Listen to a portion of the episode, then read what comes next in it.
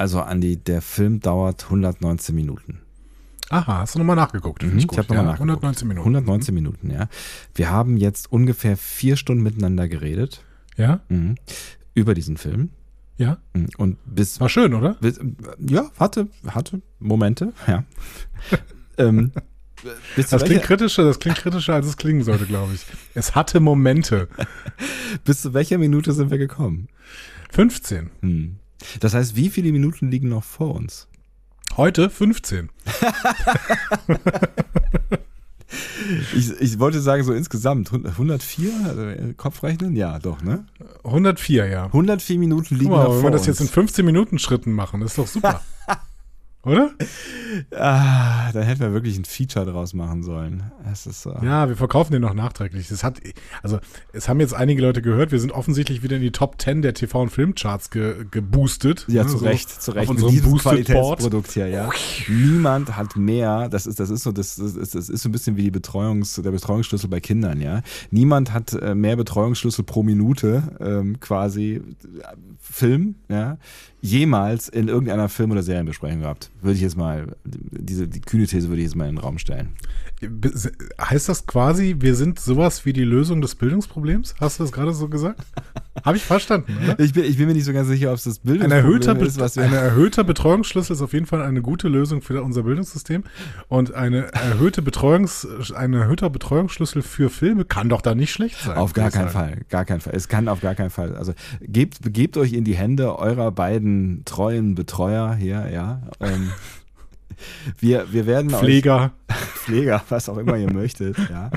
Genau, neben dem Bildungsnotstand den, wischen wir noch den Pflegenotstand gleich mit auf. Wir Das haben die Lösung für alle Problem. Probleme. Ja, das ist schön. Und äh, gehen die immer in 15 Minuten Schritten an. Ja, dann äh, würde ich sagen, die nächsten 15 Minuten folgen nach der äh, jetzt bald laufenden Musik. Ihr hört einen Discovery Panel Podcast. Discovery Panel. Discover Star Trek.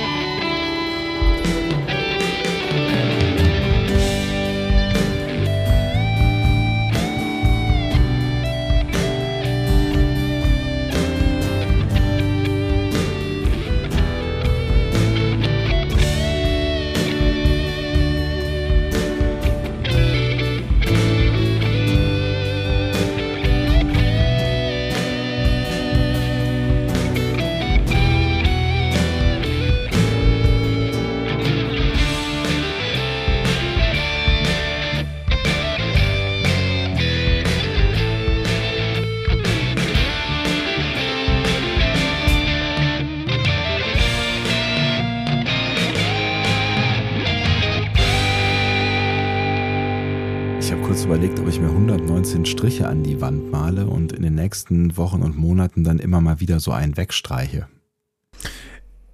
Ja, könntest du machen. Effektiver wäre es wahrscheinlich, wenn du immer so einen Strich dazu malst irgendwie, weil dann sieht man auch so ein wachsendes, äh, ne, so. Achso, du, du meinst, du siehst den Fortschritt, das andere ist so negativ, ne? Dann sieht man Ja. auch irg irgendwie den Berg noch, den man vor sich hat. Findest du, das ist ein Berg? Also ich finde ja, ich, ich genieße jede Sekunde dieses Podcasts hier.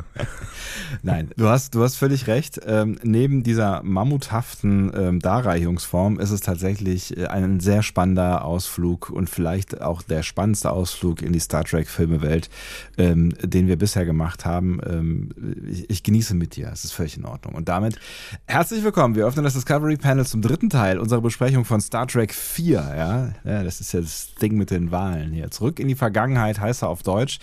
Und ähm, wir machen einfach da weiter, wo wir eben aufgehört haben, quasi. Gefühlt vor ähm, wenigen Stunden. Auf dem Panel heute.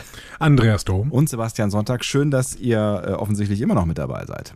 Gefühlt und auch ungefühlt vor wenigen Stunden tatsächlich. Wir versuchen jetzt eine hohe Schlagzahl äh, an den Tag zu legen, denn ähm, Lower Decks wir- kommt morgen. Das, das, Heute, heute quasi. Heute, ne? heute, genau, heute also Nacht. wenn ihr das jetzt hört, Ja. heute, äh, wir, wir unser Aufnahmezeitpunkt ist 25.08.2022, 21.31 Uhr. Äh, für die Leute, die uns in der fernen Zukunft hören, also im Jahr 2266 zum Beispiel. Ja. Ähm, das ist der Moment, in dem die dritte von 37 Staffeln Lower Decks angefangen hat, quasi. Die, die, die, die Serie, die sich dann äh, posthum, äh, rückblickend als äh, die erfolgreichste Star Trek-Serie äh, ever herausstellen sollte. Wer hätte das Richtig, gedacht? genau, Ja. genau, genau, genau.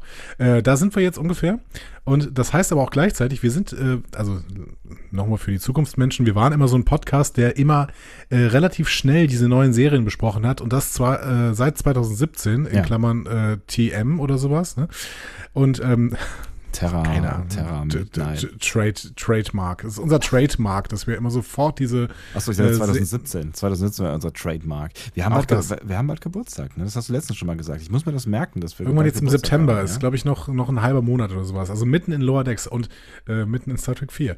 Ähm, machen wir uns nichts vor. Ähm, genau, und deswegen, wir werden Lower Decks jetzt relativ bald besprechen, aber jetzt sind wir erstmal hier bei Star Trek 4. Sebastian, Ähm, Andreas. An was erinnerst du dich ja noch am besten aus, dem, aus, den dem- letzten aus dem- 15 Minuten? Aus dem ganzen Film oder aus den letzten 15 Minuten?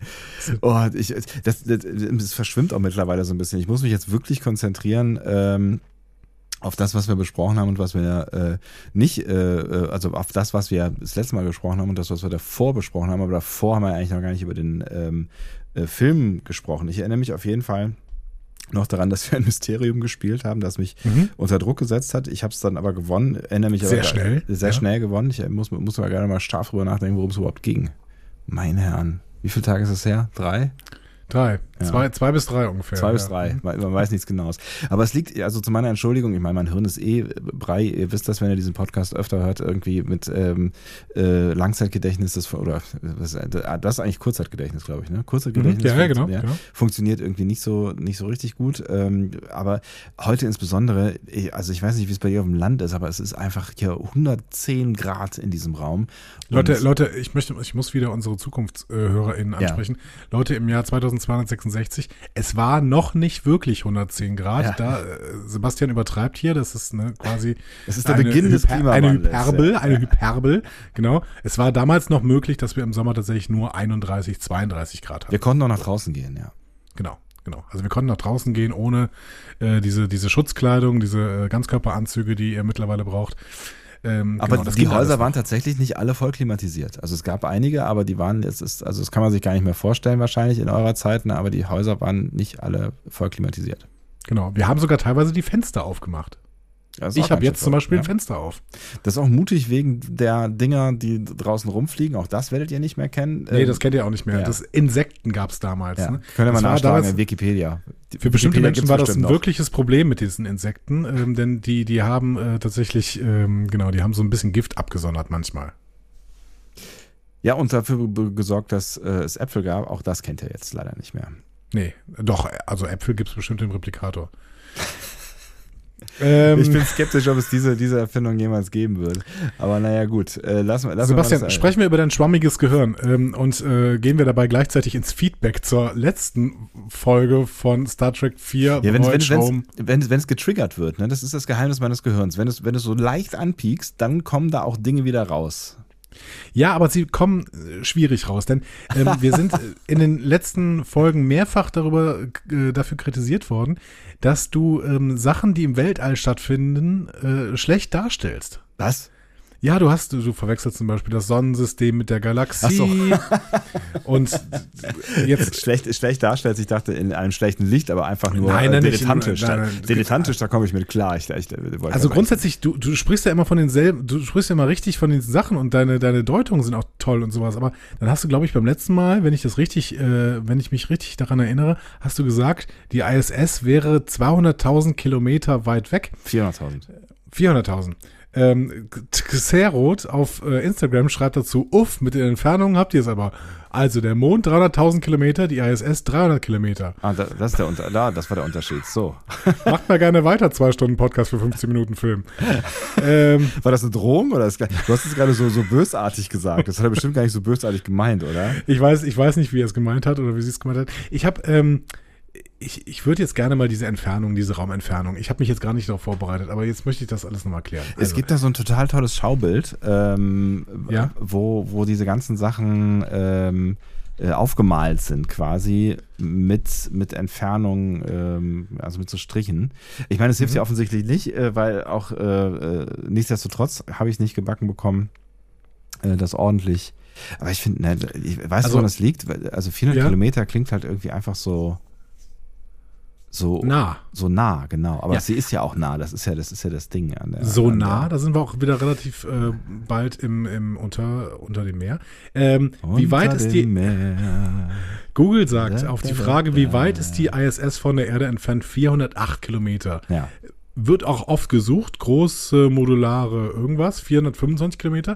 Die Mir war 358 Kilometer entfernt oder ist vielleicht noch. Vielleicht ist sie auch mittlerweile nur noch 358 Kilometer, weil sie sich langsam in elliptischen Bahnen auf die Erde zubewegt. Das Skylab wiederum ist 435 Kilometer weit entfernt von der Erde. So, jetzt ersetze ich mal, wie weit ist der Mond von der Erde entfernt? Der Mond ist tatsächlich 384.000 ja also Kilometer. das ist der wichtige Unterschied. ja, genau. So, ja. ähm, also schön, dass wir das nochmal festgelegt haben. 384.000 Kilometer sind die gereist. Wow. Das ist tatsächlich, also jetzt, jetzt wo man so drüber nachdenkt, ne, also während, krass, ne? während die 400 Kilometer irgendwie total nah klingen, also 400 Kilometer kann ja auch irgendwie, weiß ich nicht, wenn ich hier 400 Kilometer fahre aus Köln, dann bin ich in äh, Bayern, ja, Ja, ja, könnte, ja, könnte in hinkommen, ne? Niederbayern irgendwo in Franken. Franken, ja, So. genau. Franken, Franken. Ähm, und wenn man die dann einfach nach oben fährt, Ist irgendwo also ein L drin in dem Wort. Flanken, Flanken, Franken. Flanken, Franken. wenn man die nach oben fährt, dann ist man auf einer Raumstation. Das ist schon, es ist ja auch, ne, jetzt nochmal hier gefährliches Halbwissen, es ist ja auch gar nicht äh, äh, richtig ähm, äh, Weltraum, ne? Es ist ja, ich habe vergessen, wie es heißt. Stratosphäre? Also so heißt es.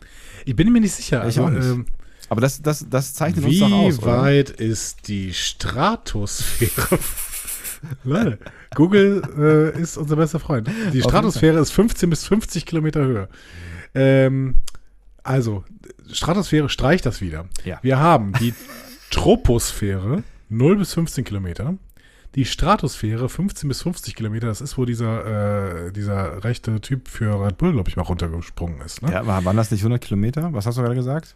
Ich höre dir zu. Äh, ich glaube, der ist aus der Stratosphäre 15 bis 50 Kilometer. Ach so, ich glaube ich nicht, da- dass er das 100 Kilometer rauskommt. Das war, ich, Also, Ich- ich- die, Mesos, die Mesosphäre, in der Mesosphäre verglühen Staubteilchen. Ja. Ähm, also ich glaube nicht, dass äh, der Typ da runtergesprungen ist, weiß ich nicht. 50 bis 85 Kilometer. Stratosphäre. Der Typ ist aus Nee, der die- Stratosphäre gesprungen. Ja, habe ich mir Felix gedacht. Baumgartner.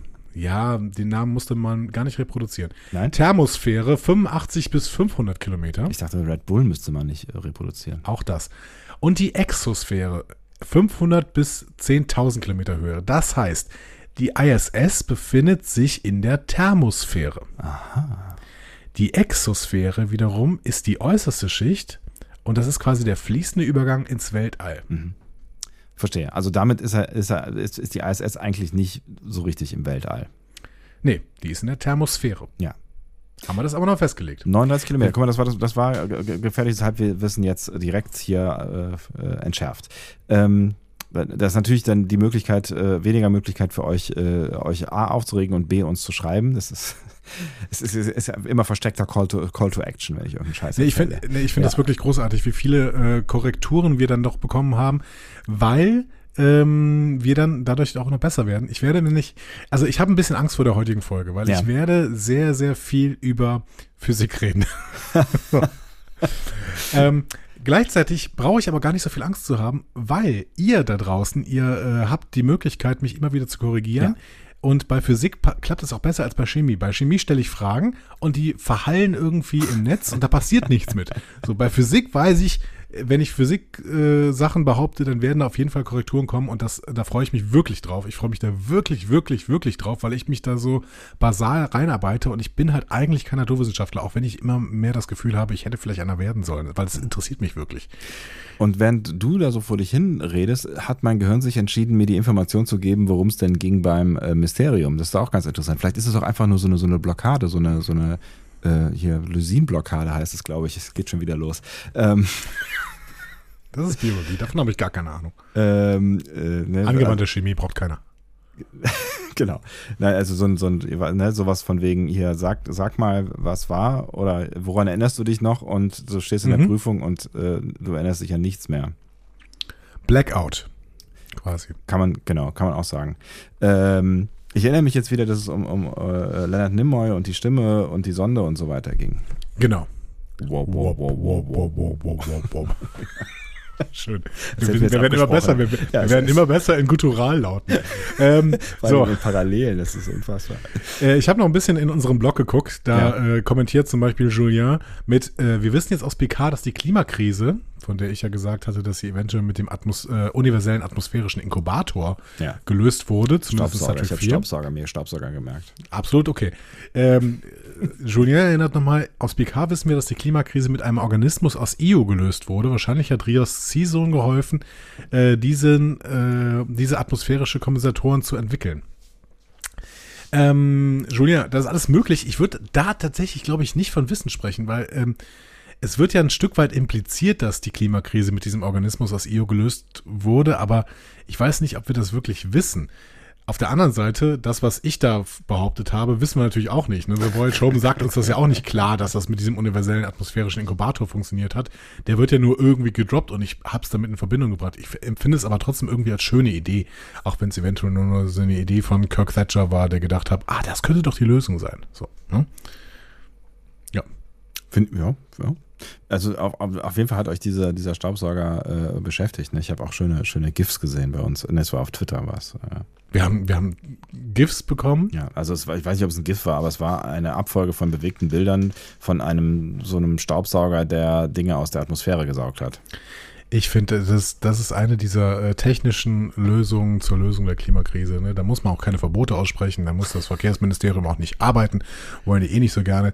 Dann äh, machen wir das einfach mit äh, technischen Lösungen. So, Meine sehr Andreas, verehrten Damen und Herren, kurzer Applaus für Christian Lindner. Sie können sich wieder setzen. Vielen Dank. Wir müssen investieren in Zukunftstechnologien. ist Jetzt. der auch unser Verkehrsminister? Ich dachte, das ist dieser andere Typ aus Rheinland-Pfalz, der genauso aussieht wie Christian Lindner und äh, Aber ein bisschen kränklicher.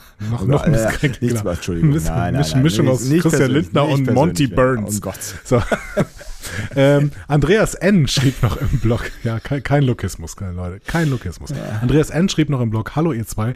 Also, man kann die Ähnlichkeiten des Steuermanns der Saratoga mit einem Klingonen nicht von der Hand weisen, aber die Spezies nennt sich Efrosianer und hat in Star Trek 6 ein prominentes Mitglied, nämlich den Präsidenten der United Federation of Planets. Äh, der Name ist zwar auch apokryph, geht aber der englischen Memory Alpha nach auf Kirk Thatcher zurück, was wieder den Bogen zu Star Trek 4 schlägt. Ah, Ähm, das ist schön. ja, wissen wir das Ich auch? mit, ja, das äh, kam auch noch mal, glaube ich, mehrfach. Mehrfach. Ich Nee, es meine, kam ich mein, mehrfach, ja, auf ja. YouTube kam es mal als Kommentar, dann auf Instagram und auf Twitter. ich habe es auch mehrfach gelesen. Ähm, es ist total toll, dass ihr es geschrieben hat, weil das mir den, ähm, die Möglichkeit gegeben hat, mir nochmal diesen Memory Alpha Artikel genauer durchzulesen. Und das ist äh, ja auch schon wieder so ein kleines Rabbit Hole gewesen. Also, dieser ähm, englische Memory Alpha Artikel verweist dann auch auf Kirk Thatcher. Der hat die Spezies ähm, tatsächlich benannt auch, ähm, wenn auch nicht onscreen, nach einem Production Manager namens Mel Efros. Oh, okay. Und da hat er gesagt, okay, gut, dann nennen wir die jetzt äh, Efrosianer. So. Geil. In Star Trek 6 wird dieser ähm, Präsident der äh, Föderation von Kurtwood Smith gespielt. Den kennen wir, das ist ein klassischer äh, Track-Gaststar. Äh, spielt auch noch einen Cardassianer in DS9, in Things Past und, und Anorax in Voyager's äh, Year of Hell. Sehr prominent. Und äh, der spricht in Lower Decks in Veritas in der äh, ersten Staffel. Ich glaube, achte Folge müsste das gewesen sein. Den Magistraten. Das ist die Folge, auf, äh, wo alle in das Horn der Wahrheit da sprechen müssen. Ah ja, gute Folge. Ja. Kurtwood, Kurtwood Smith kennt man übrigens ähm, optisch auf jeden Fall. Der Hör ich, spielt. da, hör ich da leise Musik im Hintergrund? Nee. Hm. Ich habe aber auch irgendwas gehört. Ich weiß Was nicht, war was das? es war. War das eine Grille, die gezirpt hat? Oder hat die, die hat, die hat eher so einen Elektrosong ge Oder ein Vogel oder sowas, weiß ich nicht. Äh, Kurtwood Smith äh, kennt man als Vater in Die wilden 70er. Also That 70s Show. Ja, habe ich auch schon mal gehört. Genau, also da so ähm, ähm, optisch äh, kommt er einem auf jeden Fall bekannt vor. Man kennt das Gesicht auf jeden Fall. Mhm. Ähm, Nochmal zu den Efrosianern. Ja. Es gibt so ein Nachschlagewerk, Star Trek Federation, The First 150 Years. Natürlich ist das auch apokryph, also es ist nicht Kanon, aber da steht drin, dass die Efrosianer teils äh, äh, wirklich eine Provinz innerhalb des Klingonischen Reiches waren und dann der Föderation beigetreten sind. Aha. Ähm, und dieser ähm, Präsident, der äh, wird in diesem ähm, Werk auch benannt mit Ra Goratrey. Ähm, der hält das für bedeutsam, dass ein Mann, dessen Volk zuvor von den Klingonen unterworfen worden war, die Aufgabe erhält, endlich Frieden mit ihnen zu schließen. Hm, interessant. Also die Efrosianer, ähm, man kann ja dann vielleicht sagen, wenn die äh, innerhalb des Klingonischen Reiches waren, vielleicht haben die dann irgendwie auch mal irgendwelche gemeinsamen Vorfahren mit den Klingonen gehabt und haben deswegen auch diesen, diesen Stirnkamm und so. Ja. Könnte ja sein. Ne? ist Also halt die so- Frage, ob das von Anfang an so gedacht war, ne? Oder ob man sich das dann sozusagen zurechtgefummelt Ja, hat. das ist Redcon, ne? Aber Ja. dann ist es vielleicht auch, also beziehungsweise es ist ja gar nicht Kanon, aber ähm, Ja. es wäre Ja, schöne Redcon, wenn man das quasi so schreiben würde. Also warum denn eigentlich nicht? Ja, warum eigentlich nicht? Aber es ist auf jeden Fall, ja, es ist auf, auf, auf jeden Fall wäre es ein interessanter äh, Plot, ja. Genau. Das ist ungefähr wie bei den Romulanern und Vulkaniern dann irgendwie, ne? Also Ja, zumindest, zumindest so ein bisschen ähnlich da. Ja. Vielen Dank auf jeden Fall euch für den Hinweis hier an dieser Stelle, Andreas N. im Blog. Ähm, Christina schrieb auch noch im Blog. Also, wenn ihr euch so viel Zeit für den Film nimmt, dann kann ich hier als Kommentar ja auch nur mal etwas hinterlassen, was zum Ausmaß dieser Besprechung passt. Da hatte ich Angst. Als ich diesen Satz gelesen habe, hatte ich Angst, ja. Und es ist ein sehr, sehr schöner Funfact, der noch tiefer ist als alles, was ich denn da so erzählt hatte in den letzten Wochen.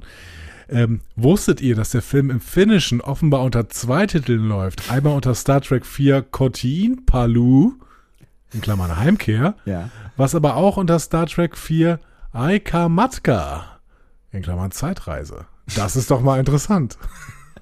Ich finde, ich will vor allen Dingen, ähm, würde ich, liebe Christina, mal gerne wissen, was dahinter steckt. Also warum der denn in zwei, warum der zwei Titel bekommen hat im Finnischen. ja. Und ob die von Anfang Oder- an da gewesen sind. Ne? Man sagt ja, sein. in, in Suomi, ne?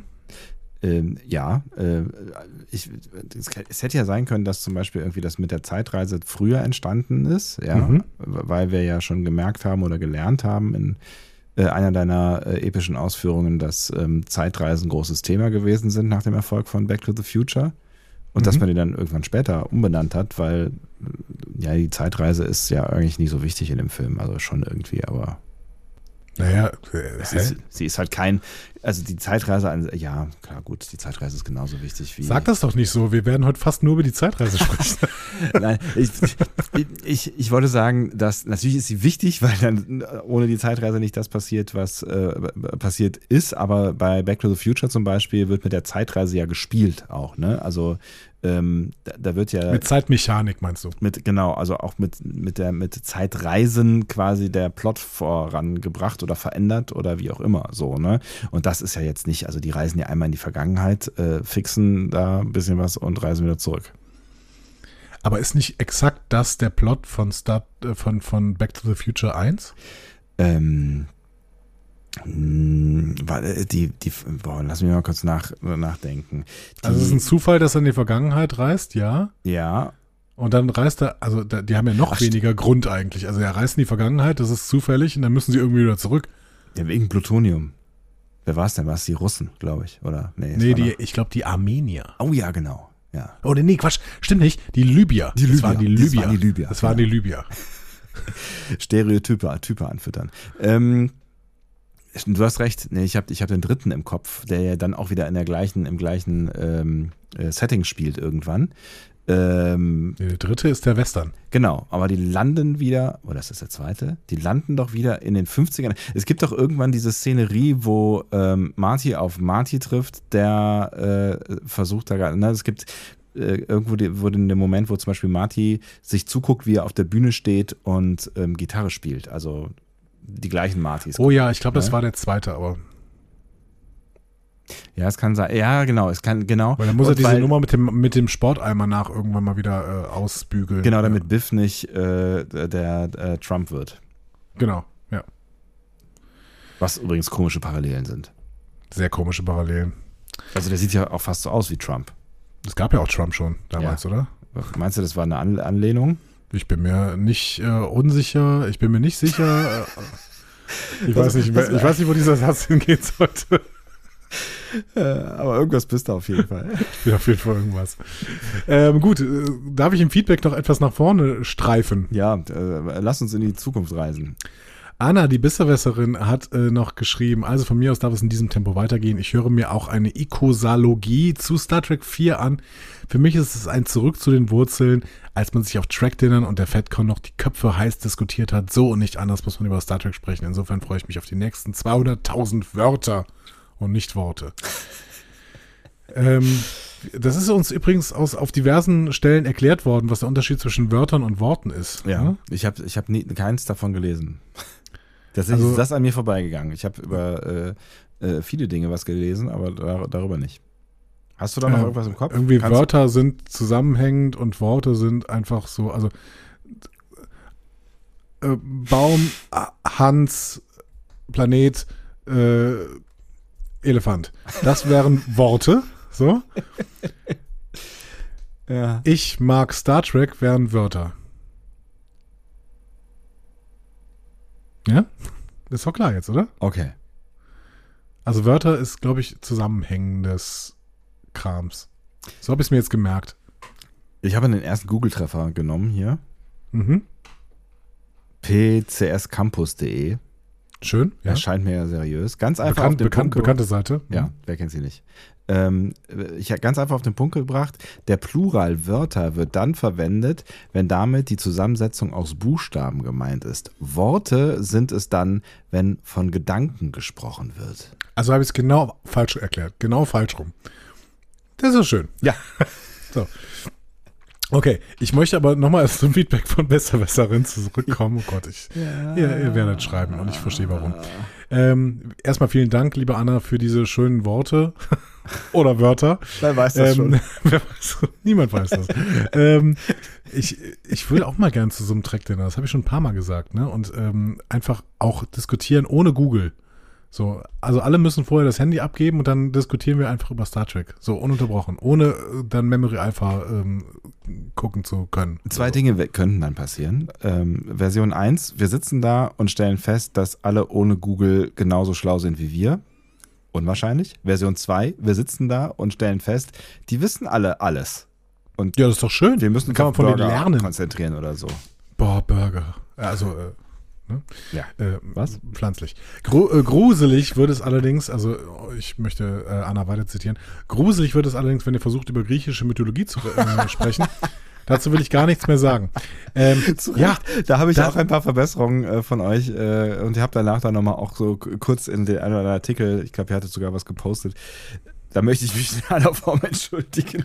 Du hast auch bei Zeus oder nee, bei dem also ihr habt mich da völlig auf dem falschen Fuß erwischt irgendwie. Ich, also, griechische Mythologie ist auch gar nicht so mein Beritt, muss ich sagen. Ja, Ähm, meine auch nicht. Bin ich auch nicht mit so richtig in Kontakt gekommen. Ähm, ja, dann gibt es Mein Altgriechischkurs ist schon eine Weile her. Ja, aber auch da habe ich halt, da habe ich halt Platon gelesen. Das ist auch nicht so Du hast wirklich einen Altgriechischkurs gemacht, ne? Ja, klar. Ja, ich nicht. Ich habe ich hab, ähm, Sprachen, äh, nee, ich habe nicht Sprachen, ich habe äh, Fächer studiert, die äh, altphilologische Grundkenntnisse voraussetzen. Ja, so ist das. Ähm, aber wir gehen weiter bei Annas Kommentar. Zum Mond würde ich erst reisen, wenn es sicherer ist. An dieser Stelle mal wieder ein Shoutout für For All Mankind, die ja genauso ein Space-Programm zum Thema hat. Ähm, die muss ich auch noch zu Ende gucken, da freue ich mich schon. Ja, es gibt Dann- eine neue Staffel, ne? Und auch da gab es auch mehrere äh, Fragen nach. Also ist beendet, ne? Irgendwer, hat noch bei Twitter geschrieben, schaut er eigentlich äh, For All Mankind? Ähm, äh, ja, können wir da antworten, auf jeden Fall. Ja, schauen wir, genau. Schauen wir. Ich hab die, also es ist jetzt die dritte Staffel, glaube ich, die in den 70ern spielt. Ähm, die ist ja jetzt vor ein paar Wochen rausgekommen, ne? Ähm, ob, das For die, All Mankind, die wilden 70er. ähm, ob das die letzte ist, weiß ich nicht. Äh, Ich meine, das war die waren- letzte. Die war, ja, die waren doch so erfolgreich. Ich meine, es war trotzdem die letzte. Also ich meine, äh, man kann sich ja auch irgendwann mal überlegen, eine äh, Serie einfach nicht totlaufen zu lassen, sondern äh, sie irgendwann zu beenden, wenn es sinnvoll erscheint. Ähm, ja, ich habe jetzt gerade mit äh, House of Dragons angefangen und äh, nächste Woche kommt Herr der Ringe.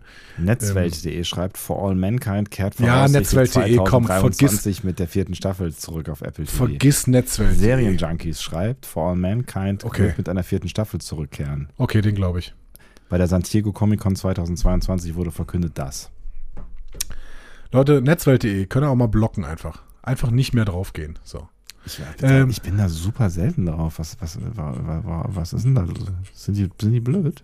Sie behaupten Sachen, äh, ohne eine Quelle zu haben und sagen, sie hätten eine Quelle, weil sie irgendwen angerufen haben, was einfach nicht stimmt. So. Okay. Äh, sowas mag ich nicht. Dann sollen sie halt einfach gar keinen Artikel schreiben. Wenn sie ihre Werben verkaufen sollen, dann sollen sie halt auch irgendwas recherchieren. Ähm, Geschichtskittung, hatte ich gesagt. Ähm, da sagt äh, Besserwisserin, ja, so viel Besserwisser, äh, Besserwisserei muss sein.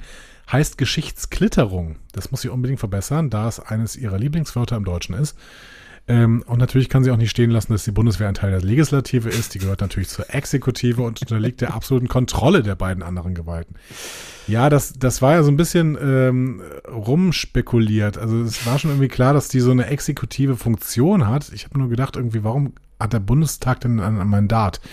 Und äh, das hat sie ja jetzt sehr, sehr schön erklärt, ähm, weil ähm, die anderen beiden Gewalten Kontrolle über die Bundeswehr ausüben. Wahrscheinlich gibt es deswegen auch kein Militärrecht, weil die Judikative dann auch das, die Kontrolle ausübt. Ne? Das wäre jetzt aber eine reine Folgerung und kein Wissen. Möchte ich an dieser Stelle nur mal sagen. Wissen könnt ihr diesen Podcast sowieso nicht äh, erwarten. Außer, das stimmt doch überhaupt nicht. Außer es geht um Star Trek. Also genau. und, und um. Physik später.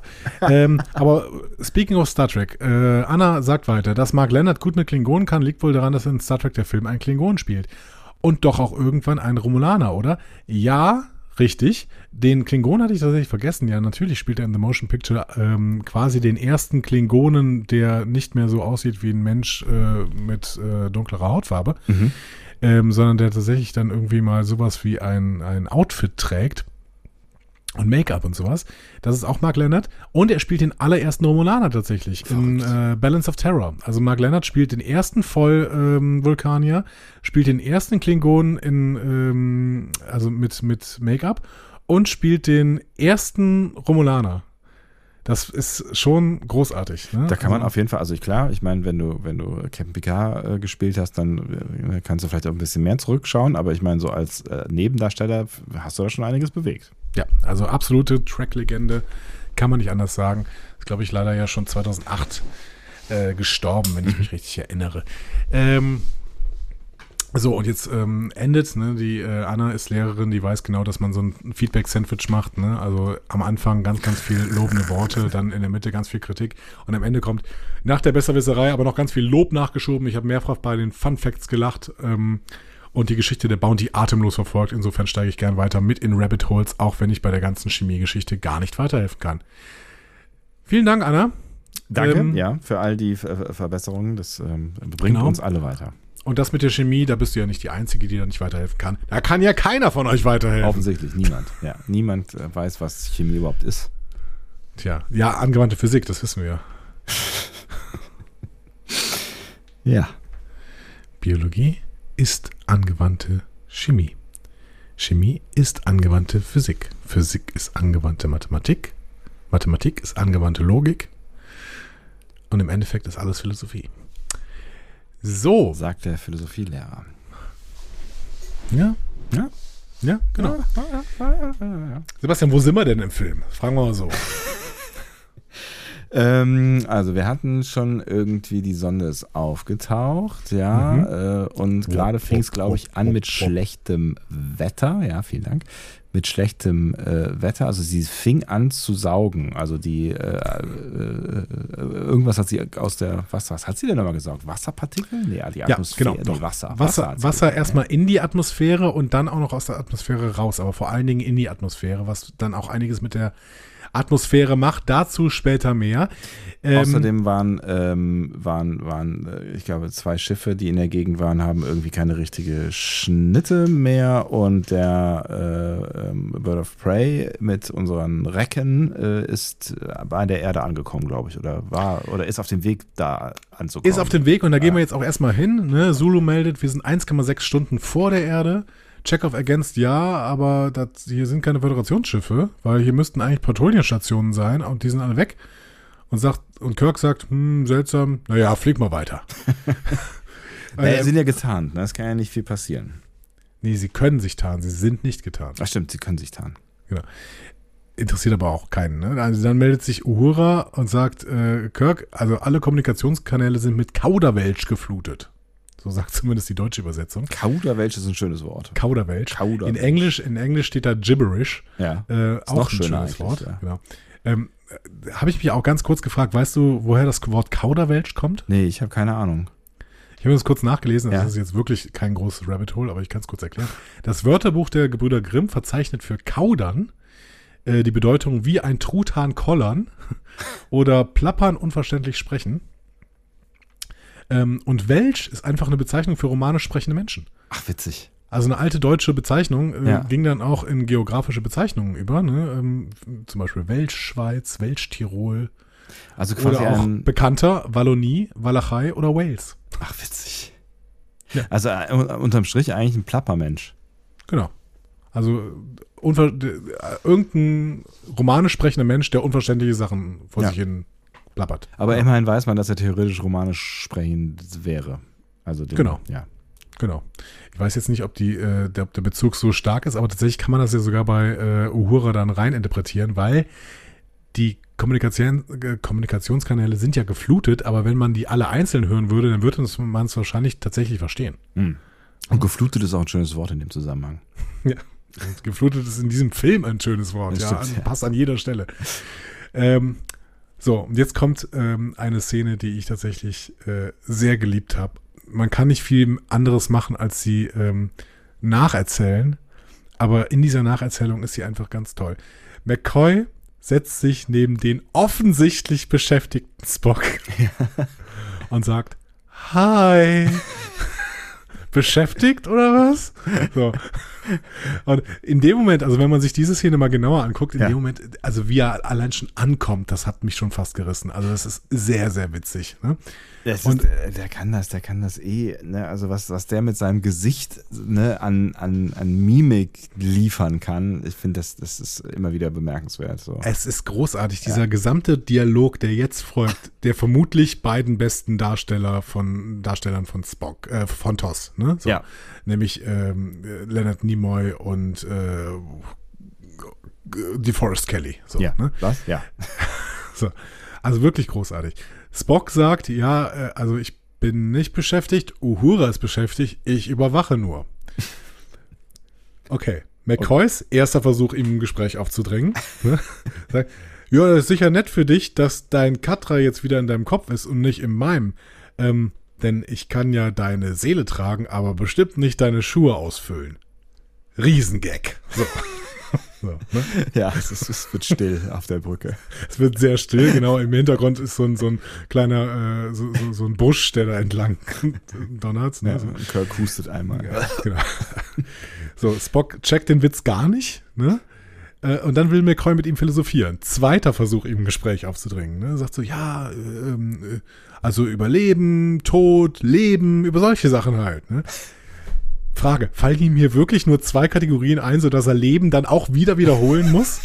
Life, Death, Life. Ich glaube, ich glaube das, das soll einfach nur Ausdruck der Hilflosigkeit sein, äh, in der er sich da gerade bewegt. Äh, ja, in, Ja. Ne.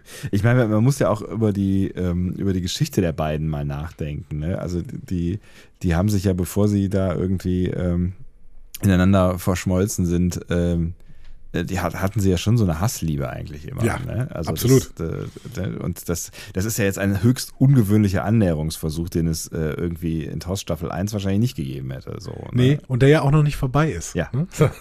Also der, der nächste Schritt ist dann ähm, Spock, also Spock lehnt das ab ne, und sagt so, ja, ich hatte noch nicht Zeit, Philosophie auf Vulkan zu lernen. Ne? So. Äh, Habe ich mich gefragt, kann er noch deutlicher sagen, dass McCoy jetzt irgendwo anders mal hingehen soll? Aber nein, McCoy versucht es noch ein letztes Mal. Sagt, ja, also du, du bist wirklich dorthin gegangen, wo noch kein Mensch zuvor war. Oh. Und Spock so, ja, da können wir mal nicht drüber reden, weil wir keinen gemeinsamen Bezugrahmen haben. Und McCoy, hä? Also, war das jetzt ein Witz? Und Spock, ein Witz ist eine Geschichte mit einem humorvollen Höhepunkt. Da habe ich kurz gedacht, als ob er seinen inneren Data hier gerade triggert und versucht einfach nur zu analysieren, was ein Witz ist. Ne, so. Das Gespräch wird immer stranger. McCoy ist total erstaunt ähm, und sagt dann, also wolltest du mir jetzt gerade sagen, dass ich sterben muss, um mit dir über den Tod zu diskutieren? Und Spock antwortet, also ich bekomme gerade eine richtig, eine große Menge Notrufe rein. So. Ja, äh, Gespräch auf der Leitung, sorry. Ist, äh, äh, nett. Lass uns das wieder machen. Tschüss. das ist echt, ja. Aber vor allem, dass sie sich auch so viel Zeit nehmen für diese Szene. Ne? Ich meine, ja, so lange dauert es nicht, ist so, ja. keinerlei Bewandtnis hat. Ja. Aber wie groß ist das denn bitte? Also ja. ein wunderschöner Dialog, völlig ohne tiefere Bedeutung. Einfach nur witzig. Also einfach nur auch seine eigenen Charaktere jetzt auch mal wirklich auf, auf 100 zu drehen und zu sagen, okay, hier wird dieser Film hingehen. Where no man has gone before, vor allen Dingen where no Star Trek has gone before. Viel Spaß damit. So Leute, damit müsst ihr jetzt leben. Oh, großartig. Aber es ist halt auch ganz geil, ähm, weil es halt ähm, mit, mit diesem kurzen Moment nochmal daran erinnert, was die beiden eigentlich quasi miteinander erlebt haben, so, ne? Also ja. wo die gerade stehen, so, ne? Und ähm, auch, auch irgendwie, wie sich die Beziehung dieser beiden verändert hat, also zumindest einseitig, weil McCoy ja jetzt quasi sich als Teil von Spock fühlt, offensichtlich. Also er kennt ihn ja jetzt gut. Ja. So was Spock halt nicht so richtig interessiert. So, aber äh, ne, dieser, dieser Switch bei, bei McCoy, den nochmal irgendwie so mit einem kleinen Dialog klarzumachen, dass da, dass sich da irgendwas verändert hat, fand ich, ist schon auch geschicktes äh, Character Building. Es ne? ist voll geschickt. Ich habe, ich, ich meine, ich habe gesagt, das hat keine tiefere Bedeutung, ja. weil das Gespräch halt unsinnig ist. Also inhaltlich, genau. inhaltlich macht das überhaupt keinen Sinn. Aber es, es gibt natürlich McCoy dann auch nochmal ein paar Facetten wieder, weil McCoy ja vor ungefähr zwei Minuten, in unserem Podcast vor ungefähr zwei Stunden, hat er äh, Kirk noch gesagt, ja, pass mal lieber auf den äh, Spock auf. Ich weiß nicht, ob das so sinnvoll ist, dass er jetzt schon hier seine Rolle übernimmt. Das heißt, da ist McCoy ja so gezeichnet worden als jemand, der so sehr, sehr argwöhnisch im Prinzip gegenüber Spock ist. Ne? Ja, was er ja auch immer war hier mit Spitzohr ja. und tralala. Also, ne, das war genau. ja äh, herablassende, eigentlich rassistische Äußerungen, die er da immer mal wieder vom Stapel gelassen hat. Ne? Genau, und hier geht er jetzt in eine andere Richtung, nämlich, okay, ähm, ich will jetzt auch mal nochmal Annäherung suchen quasi, um dann auch zu gucken, wie funktioniert das denn, um dich vielleicht auch wieder zu integrieren, ob jetzt in die Crew oder ins Leben, völlig egal so, ne?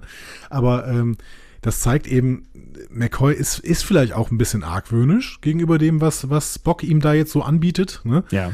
Aber er versucht auch, er sagt auch nicht, okay, ich, dann höre ich jetzt hier quasi meine Beziehung auf und ähm, bin jetzt nur noch der, der total Abweisende. Nee, ich versuche auch schon wieder irgendwie die Annäherung zu finden, damit ich ja eine Grundlage habe, dir auch wieder zu vertrauen. So. Ja, ja. Das ist, das ist schön irgendwie. Ja, auf jeden Fall, ja. Und äh, zeigt halt auch, dass äh, dass da mehr, mehr, also spätestens eben nachdem er seinen Katra durch die Gegend getragen hat, dass da mehr in ihm äh, ist an Sympathie, als man vielleicht auf den ersten Blick äh, erkennen mag.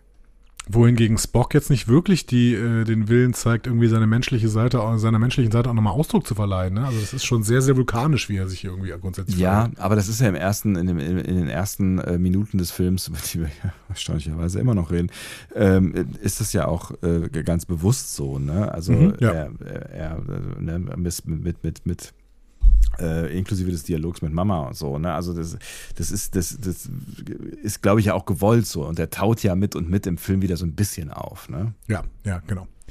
Ähm, sehr, sehr schön. Dann gehen wir wieder auf die Erde. Ja. Da verschlechtert sich nämlich die Situation. Die Sonde zieht weiterhin alles Mögliche an Flüssigkeit aus den Meeren und dann auch aus der Atmosphäre. Das resultiert dann unter anderem in schweren Gewittern, vor allen Dingen aber natürlich in Wolken. Der ja. äh, Präsident fragt nach der weltweiten Bewölkung und erhält einen Bericht von 78,6 Prozent. Cartwright äh, befiehlt einen weltweiten Notstand mhm. und ruft Alarmstufe Rot aus. Genau in diesem Moment kommt der Einfluss der Sonde äh, über und die Leistung beginnt zu schwinden. Das heißt im Prinzip, äh, das mit dem Notstand weiß gar nicht, ob das schon noch vermittelt worden ist. Ähm, Cartwright sagt an den Präsidenten, dass sie selbst mit planetarischen Reserven, die, der, die er schon eingeschaltet hat, ohne die Sonne dem Untergang geweiht sind. Dü Präsident, Präsident sagt, äh, er sei sich dieser Tatsache bewusst. Ich finde, das klang wegen planetarischer Reserven und sowas, klang das nach Stromversorgung, oder? Ja, auf jeden Fall. So, und das fand ich ein bisschen komisch. Und da habe ich jetzt nochmal äh, ein bisschen überlegt. Also ich war immer davon ausgegangen, dass der Strom auf der Erde auch mit Materie-Antimaterie-Reaktionen gemacht wird. Ja. Ähm, und diese Solarzellen beispielsweise auf der Golden Gate Bridge nur noch Symbol sind zu dieser Zeit. Ja, weiß man nicht, ne? Also äh, es, es war eine Annahme von dir, ne? Also ich meine, ja. es gibt ja eigentlich keine, ähm, keine coolere Energieform als was Regeneratives, ne? Vielleicht haben diese Materie, Antimaterie, Kisten vielleicht doch irgendein Restrisiko mal hochzugehen oder so, was weiß ich, ne? Also Vielleicht macht man das lieber auf einem Raumschiff, oder? Ja, man braucht halt einen Stabilisator, ne, mit Dilithium. Also, wenn man mal davon ausgeht, dass mit der Zeit 8 Milliarden Menschen auf diesem Planeten einen Energiebedarf so wie ein deutscher Mensch heute hätten. Ja, ne? also viel viel. Dann bräuchten wir tatsächlich eine Fläche von knapp einer Billion Quadratkilometer. Das hat mal so ein Blog ausgerechnet, fand ich ganz spannend. Für Solarzellen und ihre Infrastruktur plus Pufferspeicher. Ja, das stand jetzt, ne? Stand genau, jetzt. stand jetzt. Das wären 1000 mal 1000 Kilometer. Wäre in der Sahara zum Beispiel grundsätzlich möglich, wenn man sich darüber irgendwie einig werden würde. Ja, da hast du natürlich das Problem des Stromtransportes. Aber das, auch dafür mag es dann Lösungen geben. Genau. Der Bauprozess, äh, hat auch dieser Blog ausgerechnet, würde ungefähr die Kosten des jährlichen Bruttosozialprodukts weltweit weit betragen. Also es ist sehr, sehr viel, aber es ist durch, also es ist grundsätzlich machbar. So, ob das, ja, das ist auch keine Ressourcen machbar ist, weiß ich nicht. Ne? So. Es, es, ist eigentlich auch keine unsinnige Idee, viel Geld äh, in nachhaltige Energie äh, zu stecken. Ne? Wie gesagt, ich glaube, das hat, hat noch ein paar andere Probleme, weil äh, ne, wenn du in der Sahara Sonnenenergie abzapfst, dann kriegst du davon halt irgendwie nichts mehr bis nach Europa transportiert. Aber äh, oder in die USA. Aber äh, generell finde ich, ist, ne, ist, das, ist das schon sinnvoll, selbst wenn es sehr teuer ist. Und es ist trotzdem tatsächlich sogar noch eine konservative Rechnung, weil man da von der Effizienz von Solarzellen heute ausgeht, die irgendwie bei 20 Prozent liegt oder sowas. Und es könnte natürlich auch sein, dass man irgendwie äh, bessere Solarzellen mit der Zeit ähm, irgendwie findet. ich glaube, da kann man relativ sicher sagen, das wird ja. so sein, weil die sind, die sind, werden ja jetzt kontinuierlich besser und das ist ja wie mit allen, allem Technikkrams. Also ich bin mir sehr sicher, dass das ja. in 100 oder 200 Jahren eine ganz andere äh, Dimension hat. Und vielleicht wird es dann irgendwann auch äh, attraktiv, ne, so viel Geld in die Hand zu nehmen, wenn man einfach sagt, ja gut, aber danach sind halt die Energiekosten quasi, also kaum noch da. Ja. Es geht nur noch um Infrastruktur dann. Ja, und du hast halt keine Verbrauchsmaterialien, ne? Genau, eben. Der Energiebedarf in der Star Trek-Welt scheint mir aber eher größer zu werden, wenn man mhm. zum Beispiel mal Replikor Replikatoren mitberechnet. Ne? Die, die brauchen ja unfassbar viel Energie. Und dann habe ich das Gefühl, geht es eigentlich nicht nur mit Solarenergie. Also selbst wenn die Effizienz erhöht werden würde. Ähm, aber wenn auf der Erde Materie-Antimaterie-Kraftwerke eingesetzt werden, dann ging es dann nicht auch ohne Sonne? Also ist da nicht dieser Satz des Präsidenten oder von Cartwright, dass äh, die Erde ohne Sonne dem Untergang geweiht ist, schwierig? Oder ist hier die Pflanzenwelt und so gemeint? Aber dann ist es ja eher eine langfristige Sache. Ja, ja genau. Das, das wäre, also klar ist die, wenn, wenn jetzt irgendwie eine Wolkenbildung entstehen würde, die die Erde abschottet von der Sonne, dann wird Leben schwierig auf der Erde. Ja, ne? aber auch langfristig. Aber äh, langfristig, aber ne, also jegliches Leben wird dann schwierig, weil ein paar Tage kannst du wahrscheinlich trotzdem aushalten. Ja, mal, ne? sicher. Also wahrscheinlich auch ein, ein paar Jahre so. Ne? Aber es, es wird wahrscheinlich wird sich das Klima dann verändern. Ne? Also das hatten wir hier ja schon. Ne? Da wird irgendwann auch erzählt, dass das Klima, ich glaube, über Tokio oder sowas total fällt oder über Russland, ich weiß nicht mehr genau. Irgendwo sollte das Klima, St. Petersburg, glaube ich, war es, äh, ja. sehr, sehr schnell fallen wegen dieser Wolkenbildung. Ja. Mhm. Also ich glaube, das ist gar nicht so utopisch. Das kommt natürlich wahrscheinlich auch darauf an, wo diese Wolken dann ähm, entstehen, ne? in welcher Höhe und wie stabil sie sind und also wie dicht und all solche Dinge. Aber dass das so ein Problem werden kann, äh, ja, aber dass es ein akutes Problem äh, ist, würde ich jetzt auch nicht so einschätzen. Genau, und ich hätte jetzt gedacht, das akute Problem ergibt sich tatsächlich nur wegen Solarenergie. Und dann ähm, finde ich, keine Ahnung.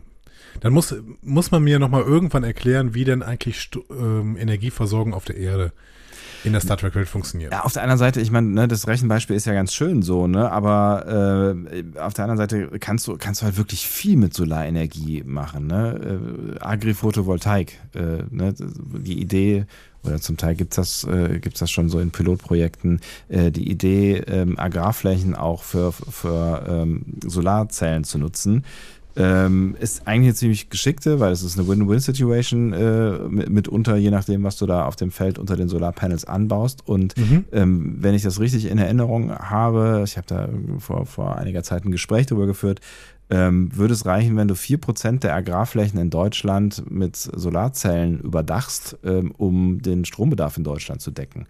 Und damit weiß ich nicht, also das, das, das ist dann scheint mir dann wieder eher realistisch zu sein, dass wenn du bessere funktionierende Solarzellen hast, dass du dann halt auch alles auf Solarenergie setzen kannst. Ja, gut, aber Deutschland ist winzig, ne? Also wenn äh, vier Prozent der Welt müssten es dann ja auch sein, wenn man wirklich das mal hochrechnet, dass irgendwie alle Menschen so viel Energie verbrauchen wollen auf Dauer wie wir. Und 4% der Welt ist wiederum sehr, sehr viel. Also dann sind wir wieder bei so Riesenflächen in der Sahara, die da irgendwie äh, gebastelt werden müssten. Ne? Ja, oder du hast, du hast ja halt irgendwie überall Dezentralen, ne? Also du hast wirklich dann irgendwie ähm, große Felder. Ich meine, in den USA hat ja auch sehr viel flaches Land so, ne? Ja. Also ich finde es total attraktiv. Ähm, weiß aber, also ich weiß nicht, ob der steigende Energiebedarf, also ich glaube, in der steigende Energiebedarf heute, der kann noch mit Solarenergie, mit vielleicht Windkraft zusammen irgendwie ähm, gedeckt werden. Der steigende Energiebedarf der Star Trek-Welt, da brauchen wir ja im Prinzip, also das ist ja schon quasi unrealistisch viel Energie, dass man überhaupt für einen einzigen Replikator braucht oder für fürs Beamen oder sowas. Ne? Aber das heißt, du glaubst, glaubst du, dass wir, wir Menschheit ähm, auch in absehbarer Zeit ähm, zu dem Punkt kommen könnten, dass Solarenergie nicht mehr ausreicht? Nee.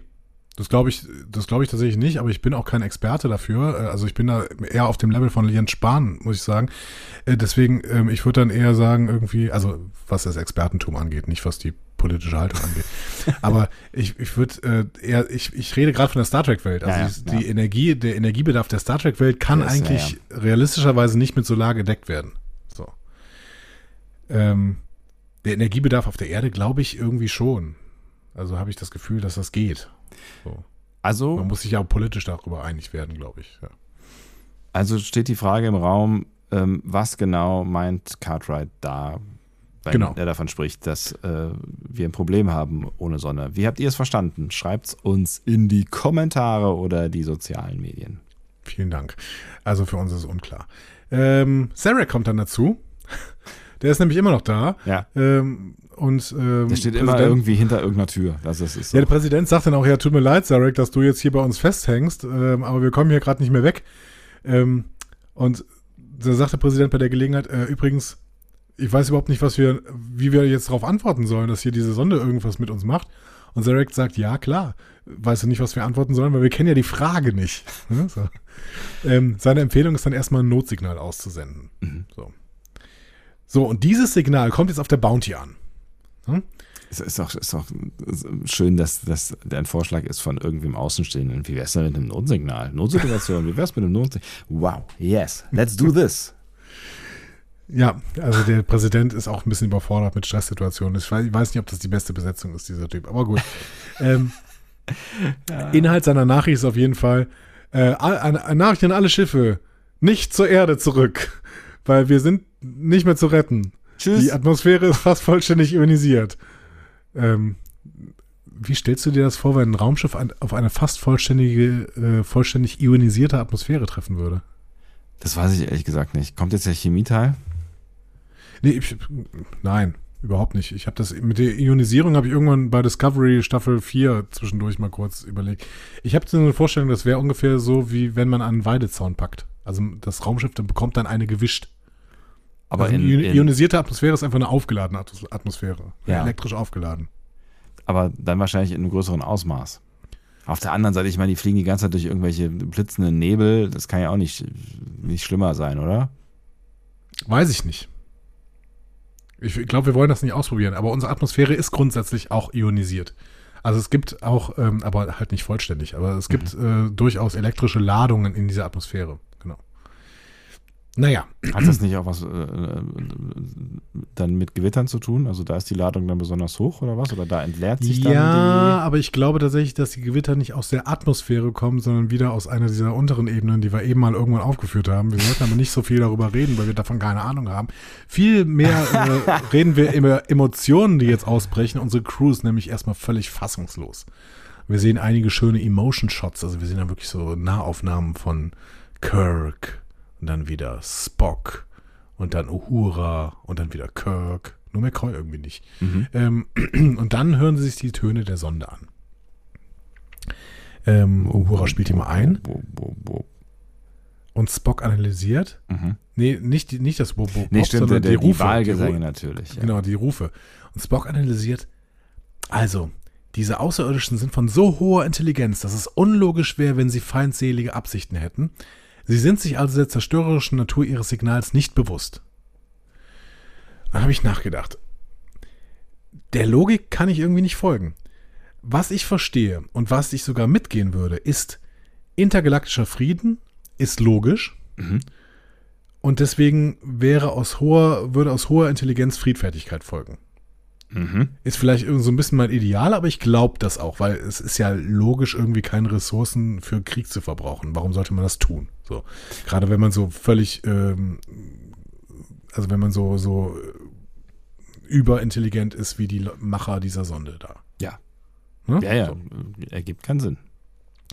Das heißt aber auch, Spocks Folgerung ist, die Aliens, die die Sonne geschickt haben, sind so schlau, dass ihre Friedfertigkeit aus Logik äh, herauskommt, aber zu blöd, um zu merken, dass sie die Erde zerstören?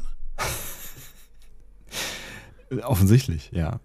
Das wiederum finde ich nicht logisch. Ja, was, was Sinn ergeben könnte, wenn sie noch keinen Kontakt mit der Erde gehabt hätten, ja. Also wenn das irgendwie so eine Sonde wäre, die durch halt durch die äh, durchs Universum fliegt und ähm, Wahlgesänge auf Planeten pumpt, ähm, dass sie dann noch nicht auf die Idee gekommen sind, dass das auch schwierig werden könnte bei, Planeten mit einer Atmosphäre oder was auch immer. Aber das scheint ja auch nicht der Fall zu Aber sein. das ist, scheint ja auch nicht der Fall zu sein, genau. Ja. Genau, dann geht's nämlich ja weiter. McCoy fragt, ist das denn die Art, die Menschen zu begrüßen? Und Spock sagt, naja, ich bin jetzt schon einen Tick weiter in der Überlegung. Ich glaube nämlich nicht, dass diese Nachricht an die Menschen geht, vor allen Dingen, weil sie in Richtung der Ozeane gerichtet ist. Dann schließt Kirk wiederum, ah, Spock hat eine Idee und bittet deswegen Uhura, das Signal der Sonne so anzupassen, dass es so klingt, als wäre es unter Wasser. Alles Dinge übrigens, ähm, auf die äh, in diesem Hauptquartier auf der Erde äh, niemand gekommen ist. Da tut niemand irgendwas. Nicht mal einen Notruf rausschicken. Also die sitzen da nur und versuchen die Fenster zuzuhalten. Das finde Ja. ich wirklich bemerkenswert. Also die, die unten in diesem Hauptquartier der Sternenflotte oder Ja. der Föderation, das ist der Föderation, Föderation, ja. Die sind ähm, völlig inkompetent.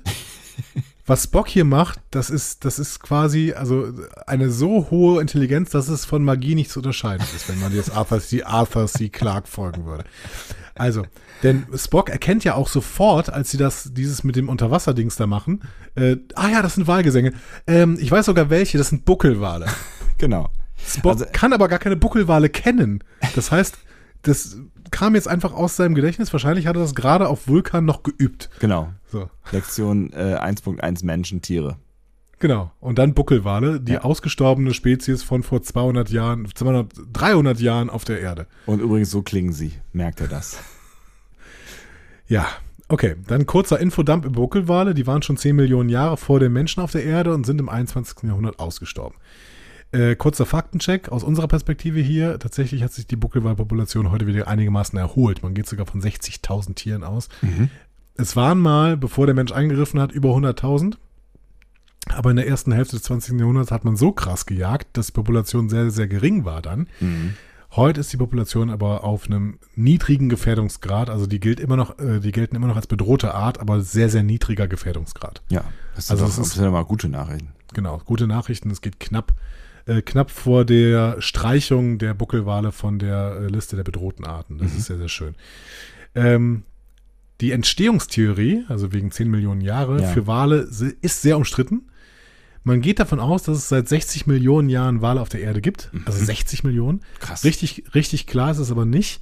Ähm, die meisten Wissenscha- Wissenschaftler gehen tatsächlich davon aus, dass die Vorfahren von Walen Landtiere waren, die auf der Suche nach Nahrung zu Wassertieren geworden sind. Und der nächste Landtierverwandte zu den Walen an sich ist, was glaubst du? Ein Dinosaurier. Nee, ein Landtier. Amphibien. Was? Ein, Ein Landtier. Ein Landtier, was es heute noch gibt. Nächster Landtier, Verwandter zu noch- Walen. äh, äh, Schildkröte. Ich gebe dir noch einen Tipp. Ähm, lebt eigentlich nur in Afrika, aber seit äh, einigen Jahrzehnten plötzlich auch sehr viel in Kolumbien. In Kolumbien. Ja. Okay.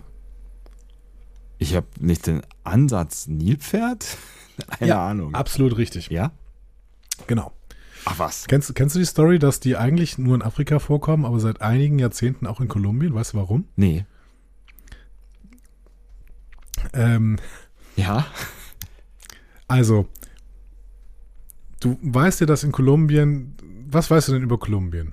Es ist ein, äh, äh, südamerikanisches äh, Land mit einer Ja. bewegten Geschichte, wie ungefähr jedes südamerikanische Land. Und ja. Was weißt du über diese bewegte Geschichte? äh, in der jüngsten Vergangenheit hat sie viel mit Drogen zu tun. Ja, und da ist ein Name, äh, kannst du da in Verbindung bringen? Von irgendeinem Drogenhorst oder was? Ja. Irgendein Kartell bestimmt. Kali-Kartell. Nee, ich habe keine Das Ahnung. Kali-Kartell glaube ich äh, tatsächlich auch, wobei die mehr in Mexiko, glaube ich, aktiv sind, aber äh, oder aktiv waren. Ähm, ähm, wie heißt der noch hier? El Chapo, der äh, Drogenboss Kolumbien. äh, Narcos war Pa pa Pablo Escobar. Pablo Äh, Escobar. Doch, ja. Pablo Escobar. Ja. Ja. Und ähm, Pablo Escobar Der hatte, hatte ein Privatzoo. der hatte ein Privatzoo. Mhm. Genau. Und äh, dann ist er ja ähm, irgendwann hops gegangen. Mhm. Und ähm, der Privatzoo hat sich quasi verselbstständigt, weil sein äh, Lände auch da verfallen ist, weil die Polizei das, glaube ich, irgendwie gesperrt hatte oder sowas. Ich weiß nicht mehr genau, wie das gewesen ist. Auf jeden Fall haben sich die Nilpferde einfach sehr, sehr äh, stark fortgepflanzt. Weswegen Ohne- es jetzt eine sehr, sehr lebendige Nilpferdpopulation äh, in Kolumbien gibt, die da ähm, auch für Ernteausfälle sorgt und sowas. Also das ist tatsächlich ein Problem. Ähm, Ja, Nilpferde sind ja auch gar nicht mal so harmlose Tiere. ja, genau. Also in Kolumbien sind die Nilpferde tatsächlich ein Problem. Hm. So. Witzig. Gut. Ja. Kurzer, kurzer Aus, Ausriss, Ja. habe ich aber aus, aus, Ausritt. Ausritt. Ja. Ausritt, danke Kann man sich, kann man Ausritt sich auf bei. Narcos dann auch noch ein bisschen genauer anschauen. Zumindest Genau. im Teil mit dem Privatzoo. Genau, aber ich glaube, da äh, geht es nicht darum, dass die Nilpferde nachher ganz Kolumbien verwüsten. Nee. Ähm, so, wo waren wir? Genau, das, äh, das Nilpferd als Landtierverwandter der Wale. So. Was, Ähm, was eine witzige Idee ist, aber es ist ja auch ziemlich absurd, ne, dass du ein Tier äh, unter Wasser hast, was halt unter Wasser nicht atmen kann. Es ist schon irgendwie, also es ist ein bemerkenswertes Ding. Genau. Ähm, 60 Millionen Jahre gehen die Wissenschaftler davon aus. Der moderne Mensch ist knapp wie, wie alt? Viel, viel jünger. Also, äh, aber sag's mir, keine Ahnung. 100.000 knapp, Mhm. sagt man so. Ähm, also dieses 10 Millionen Jahre vor den Menschen auf der Erde wird wohl eine ziemlich sichere Aussage sein. Äh, eher, eher wesentlich mehr. So. Ja. ne? Ähm, zur, zur Population übrigens noch, ähm, der Buckelwale im Jahr 2007 erklärte Japan äh, am 18. November mit dem 8000 Tonnen Schiff Nishinmaru die erste Großjagd auf Buckelwale seit 363 starten zu wollen. Cool. 2007.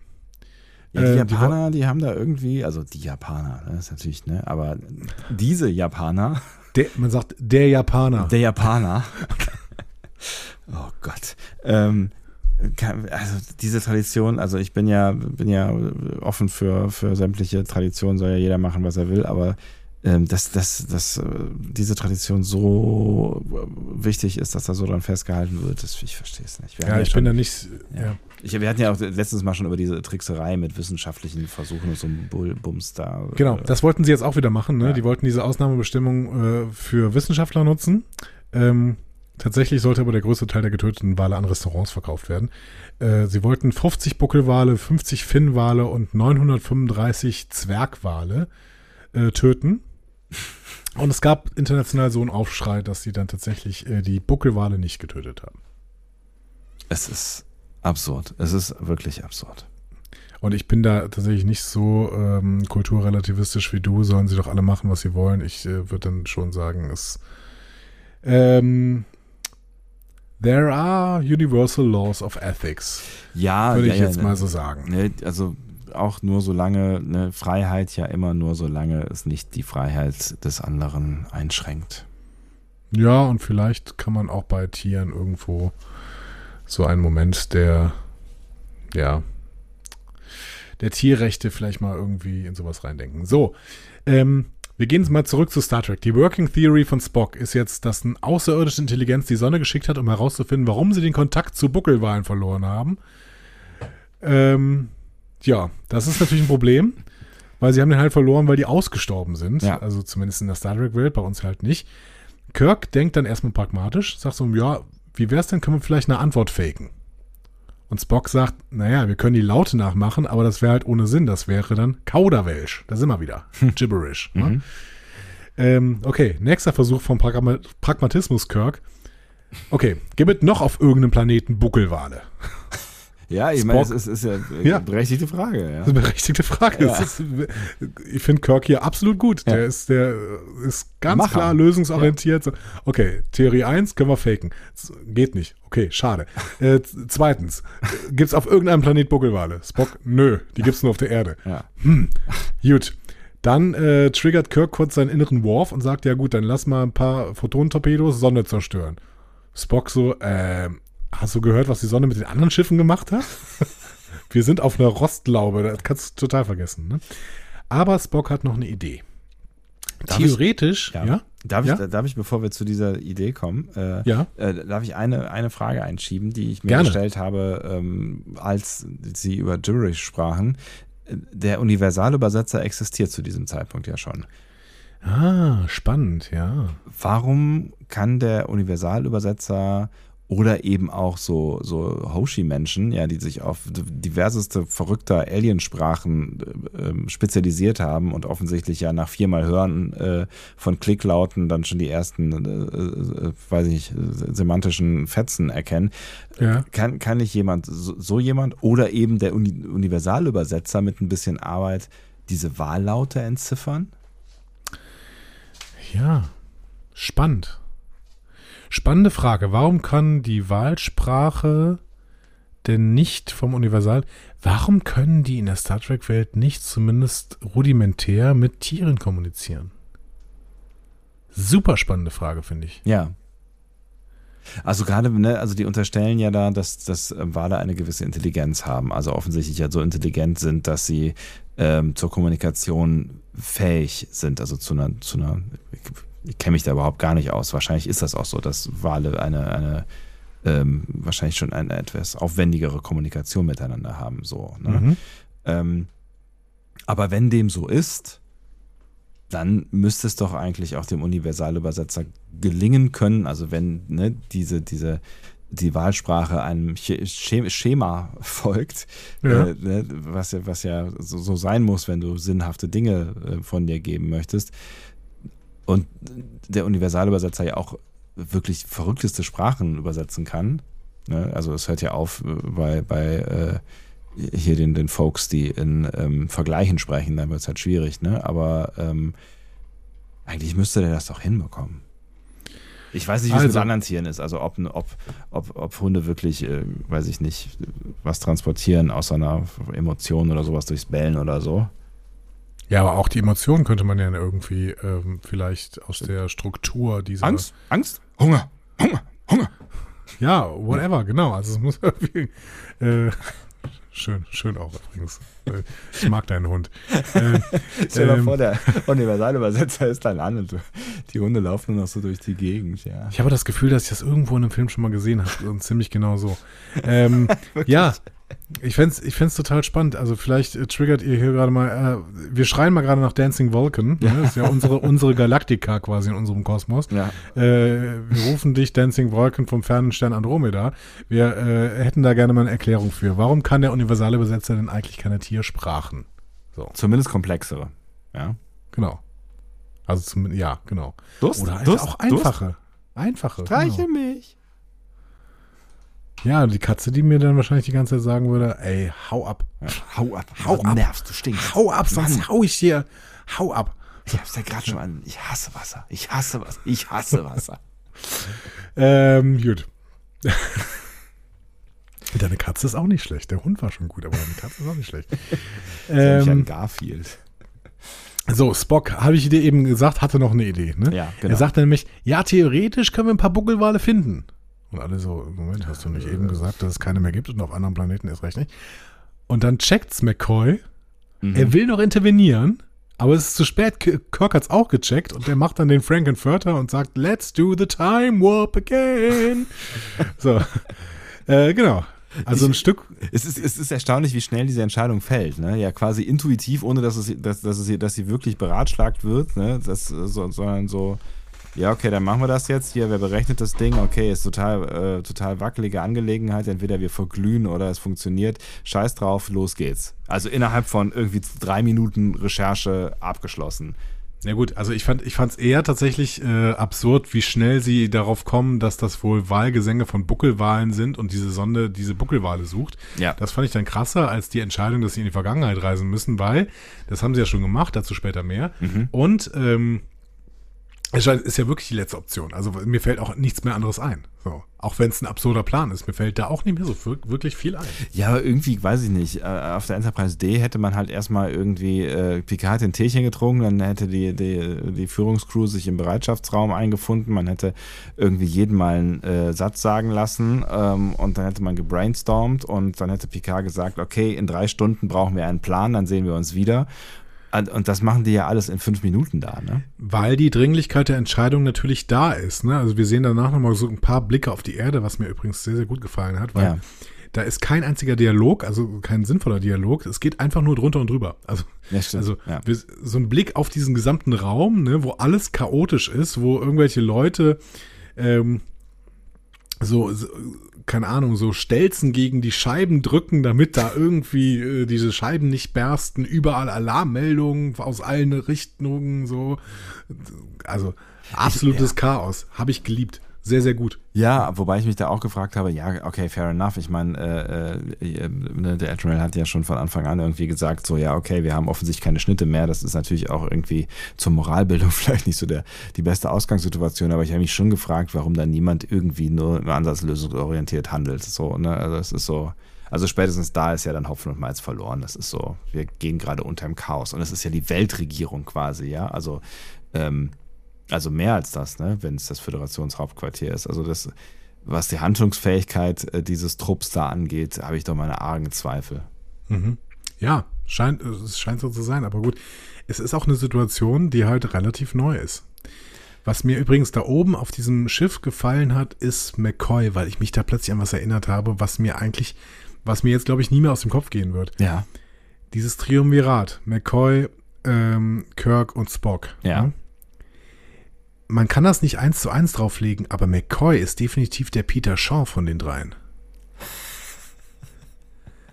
Also die anderen beiden schwierig zuzuordnen, Ja. ne, so. Aber McCoy ist definitiv der Peter Shaw. Das ist der, der immer so ein bisschen so zweifelt, ah, hm, sollte man das wirklich machen? Ja. Ist das nicht so, hm, das ist so ein bisschen, Aber auch mal so ein bisschen Äh, so ein Klugscheißerspruch jetzt zwischendurch äh, irgendwie hat, aber auch erstmal erstmal so anti ist. Ne? Ja, ja, stimmt schon. Ja, Ja. genau. Und, und auf jeden Fall vor Sachen, die noch nie probiert worden sind, erstmal Angst. So, ne? Das sollten wir nicht machen. Ja, ja, Ne? ist richtig, ja. Und hält, versucht dann die beiden anderen aufzuhalten. Aber die beiden anderen sind halt irgendwie im, die wollen halt gerne äh, Fortschritt machen, die wollen irgendwie Erkenntnisse schaffen, die wollen äh, Taten vollbringen und sowas, ne? Und lassen sich dann oft nicht aufhalten. Und dieser äh, Bedenkenträger, der ähm, kommt dann irgendwie nicht durch. Also der äh, McCoy als Peter Shaw des äh, Star Trek Triumvirats. Was sagst du zu dieser. These? Ja, bei den anderen ist es natürlich schwierig. Also Kirk hat äh, die Figur von Justus und Spock sein Hirn eigentlich, ne? Ja, genau. Das ist dann ein bisschen schwierig. So. Aber ähm, ja. Ja, gut. Ähm, wir gehen jetzt in, nochmal in den Frachtraum der Bounty. Ne? Äh, Kirk fragt äh, Scott, ob er den Frachtraum zu Schwimmbad umbauen kann. Mhm. Kein Problem. Ne? Natürlich nicht. Ähm, McCoy fragt Kirk, ob er ernsthaft eine Zeitreise in diesem Rosteimer versuchen wird. Und Kirk sagt, jo, haben wir ja schon mal gemacht. Mhm. Äh, kennst du noch eine Gelegenheit, wann? Also mit, mit einem mit einem Bird of Prey ein Slingshot, I, I don't know. Nee, mit dem Bird of Prey Slingshot tatsächlich nicht, aber, Aber, die Enterprise hat es mal gemacht, ne? Genau, Wir es haben gab da vier, drüber geredet, vier ja. Zeitreisen in TOS. Ja. Ähm, Aber nicht alle vier mit dem Schiff. ja, warte. Also in TOS Assignment Earth wird festgehalten, dass die Föderation zu Zeitreisen grundsätzlich in der Lage ist und diese ab und zu auch zu wissenschaftlichen Zwecken einsetzt. So, Mhm. sagen die. Ja. In TOS. Also wie bei den Japanern mit dem Walfang. Ähm, aber hier geht es jetzt nicht um Archer Prize oder die Discovery, ne, die waren zeitlich vor TOS. Hier geht es ja darum, dass Kirk sagt, dass sie es schon mal gemacht haben. Ja. Erste Zeitreise in The Naked Time. 71 Stunden in die Vergangenheit durch einen Slingshot ähm, beim Kaltstart des Warp Drives. Also es war nicht beabsichtigt, die wurden einfach beim Kaltstart des Warp Drives Slingshot äh, und dann waren sie plötzlich 71 Stunden äh, in der Vergangenheit. Ja, man sollte nie einen Kaltstart machen. Das war 2266. So. Zweite Zeitreise. Die Enterprise trifft auf einen schwarzen Stern und wird 300 Jahre in die Vergangenheit geschleudert. Ups. Aber das ist der Moment, also Tomorrow is Yesterday heißt die Folge. Spock entwickelt da eine Methode, wieder in die Zukunft zurückzureisen. Und das ist auch wieder ein Slingshot. Ah. Im Jahr 2267. Ähm, und das gilt tatsächlich als die erste kontrollierte Zeitreise der Föderation. Natürlich nur, weil die Nummer mit der Discovery und dem Red Angel nicht offiziell aufgezeichnet wurde und wahrscheinlich bei Archer Price auch einige Sachen nicht. Ja, Aber ja. ähm, erste kontrollierte Zeitreise der Föderation, die bekannt ist. Und wie gesagt, der Weg, den Spock hier wählt, ist wieder ein Slingshot um die Sonne herum. Die dritte Zeitreise kennen wir gut. Spock, Kirk, McCoy mit dem Guardian of Forever in die Vergangenheit, um Edith Keeler sterben zu lassen. Ja. Äh, 2267. Ähm, Aber kein Ebenfalls. Enterprise und kein Slingshot. keine Enterprise, kein Slingshot, es war nur der Guardian of Forever in The City on the Edge of Forever. Die vierte Zeitreise wiederum, ähm, da wurde relativ häufig darauf angespielt in der äh, jüngst vergangenen zweiten Staffel der Serie Picard. Äh, das war nämlich die Folge Assignment Earth, Auftrag Erde, äh, übersetzt. Ich weiß gar nicht, wie die auf Deutsch heißt, also wie die wirklich auf Deutsch heißt, aber die direkte Übersetzung von Assignment Earth wäre Auftrag Erde. Äh, wieder 300 Jahre, wieder mit dem Slingshot. Dann sind wir aber schon in 2268 und wir treffen ähm, 300 Jahre vorher auf Gary Seven mit seiner schwarzen Katze, Ah ja. ne? der Mhm. Watcher. Also, die Erfahrungen sind vier Zeitreisen, ins, insgesamt vier Slingshots, ähm, weil man natürlich auch hin und zurück teilweise muss und sowas. Davon Ja. aber nur zwei kontrolliert. Ja. Und da wollen sie sich jetzt wieder dran geben. Ne? Also es wäre der dritte kontrollierte Slingshot, den sie hier quasi machen. Naja, ne, zweimal hat es geklappt. Ja, why not? Why not? Ja. McCoy fasst dann den Plan nochmal zusammen. Ähm, und zwar mit einer schönen Vorrede. Er sagt, ich bevorzuge eine Portion gesunden Menschenverstand. Und dann, Sie schlagen vor, in der Zeit zurückzureisen, Buckelwale zu finden, sie dann in die Zeit nach vorne zu bringen, sie abzusetzen und zur Hölle zu hoffen, dass sie dieser Sonne sagen, was sie mit sich selbst anfangen soll. Kirk sagt, jo. Ähm, und McCoy sagt, jo, und du weißt, dass das verrückt ist. Hm? Also es ist, es ist, es ist, wenn man drüber nachdenkt, ne, also ich finde, McCoy hat einen Punkt, ne? Also es sind sehr viele Fragezeichen in diesem ganzen Game, ne? Ja. Und ich liebe das, dass das dieser Film gerade hier macht, weil der Film natürlich da einen, einen, einen kleinen Trick macht. Ne? Mhm. Der Film nimmt Kritik vorweg, indem er sich dann im Film selber authentisch selbst kommentiert. In Form von McCoy. Ja. Ja. Weil ich meine, das ist natürlich eine, das ist natürlich eine praktische Zusammenfassung der Probleme in der Erzähllogik dieses Films. Ja. So. so. Und damit ist Kritik dann sofort entwaffnet, weil man Kritikern sagen könnte, ja, das wusste der Film auch, ist aber egal. Ja. So. Darum geht's nicht. Es ist wurscht, genau. Genau. Also man zwingt hier das Publikum dazu, die Prämisse des Films zu glauben und ein bisschen mit Zynismus vielleicht zu reagieren, ja gut, muss ich jetzt halt kaufen. So. Oder Alle Karten liegen noch- auf dem Tisch, das ist es jetzt. So. Oder sogar noch da, damit zu sympathisieren, dass äh, Kirk und Spock ähm, das mit so einem zwinkernden Auge mehr oder weniger durchziehen. So, ja, klar, es ist bekloppt so, aber was haben wir für Optionen? Also, hey, let's do it. Juhu, was haben wir zu verlieren? Also, wir haben Star Trek 5 ja noch nicht besprochen. Ich glaube tatsächlich, ich, ich, ich liebe Star Trek 4, aber ich glaube tatsächlich, die Probleme und Lücken in der Erzähllogik sind bei Star Trek 4 nicht größer, also nicht, nicht viel kleiner als bei Star Trek 5. Das ist eine mutige These, ja. Das Problem äh, von Star Trek 5 ist aber, dass Star Trek 4 wesentlich ehrlicher mit diesem Problem umgeht und sie dem Publikum so im Film selber eingesteht. Und das hat einen Charme, den Shatner in Final Frontier niemals zeigen würde. Ja also das ist ja, halt, das hm. ist halt, keine Ahnung. Also ich finde, das ist der größte Unterschied, zumindest, also wir werden ihn auch nochmal irgendwann auseinandernehmen, aber das ist in, in en Detail der größte Unterschied, den ich quasi zwischen Shatner und Nimoy sehe. Ja, da ist was dran, auf jeden Fall. Dass, dass Nimoy wirklich einfach da mit Humor dran geht und sagt, ja, wir müssen jetzt auch nicht zu ernst nehmen, was wir hier gerade tun. Wir erzählen eine Geschichte über Buckelwale, die in die Zukunft gebracht werden müssen, damit sie mit einer Sonde kommuniziert, die ansonsten die Erde zerstört. So. Und, und vor allen Dingen ähm, arbeitet ihr hier auch eine der Stärken auch schon der Serie heraus. Ne? Die haben ja schon relativ früh auch einfach mit Humor gearbeitet. Ne? Und ähm, diesen Humor mitzunehmen und auch dem eine wichtige Rolle zu geben, ähm, finde ich, finde ich einen total wichtigen und richtigen Move. Und gleichzeitig ähm, nimmt, also gleichzeitig setzt, also Nimmer setzt da halt einen Humor an. In, in Final Frontier gibt es auch Humor, aber in Final Frontier wird die Besetzung irgendwie verarscht, Mhm. finde ich. So, und in, also auch das. Wir analysieren das nochmal und müssen das auch mal auseinandernehmen und müssen gucken, ob das wirklich stimmt, was hier gerade behauptet. Aber ich, ich habe es so in Erinnerung, dass Scotty da gegen einen, einen äh, Träger auf seinem eigenen Schiff läuft. Also der, der läuft da irgendwie so gegen so einen Balken. Und das auf der Enterprise. So. Ja. Und das ist Unsinn. Also das ist, Scotty läuft nicht gegen den Balken auf der Enterprise. Punkt. Ja. So. Da wird also, da wird also die Crew ja, ja. irgendwie verarscht und das wird hier nicht gemacht. Hier verarschen sie ein bisschen die Story, so. Mhm. Ne? Und Und stärken zeitgleich eigentlich ihre Charaktere. genau. Natürlich auch mit so ein bisschen Witz, ne, dass, dass es Spock Schwierigkeiten hat, irgendwie diese Obszönitäten nachher auf der Erde zu kapieren oder sowas, aber das passt halt zu seinem Charakter. So. Und das ist keine, äh, damit macht man die Charaktere nicht irgendwie lächerlich, sondern das ist halt irgendwie, ja, der ist halt unbeholfen. Chekhov ist auch unbeholfen. Das, der ist unbeholfen, aber der ist nicht, der ist nicht lächerlich. Und das liegt ja nicht an ihm, sondern das liegt an dem Umfeld so. Und das ist ja auch ein wichtiger Unterschied. Und das ist ja genau das, was Zeitreisen irgendwie ausmacht. Also auch Marty kann äh, durch die Gegend taumeln und irgendwie nichts raffen, weil er in der falschen Zeit ist Ja. und so. Ne? Und das macht ihn ja nicht unsympathischer, sondern es liegt Ja. ja, an der Zeit. Genau, genau. Sehr, sehr schöner Vergleich. Äh, Back, Back to the Future macht das äh, sehr, sehr ähnlich mit diesem, ja, mit diesem Augenzwinkern über eigentlich die eigene Filmlogik, aber nicht über die eigenen Charaktere. Die nimmt man ernst, die stolpern vielleicht mal so, Mhm. aber grundsätzlich auch Marty ist der Held dieser Geschichte, auch wenn er zwischendurch sich völlig verrennt und dann äh, Chuck Berry ähm, erst super spielt, so dass er vielleicht der größte Star der Welt gewesen geworden wäre, aber sich dann so verrennt, dass er, dass halt alle sagen, okay, Ja. dieser Freak auf gar keinen Fall mehr auf eine Bühne lassen. So, ne? Ja, Ja, super.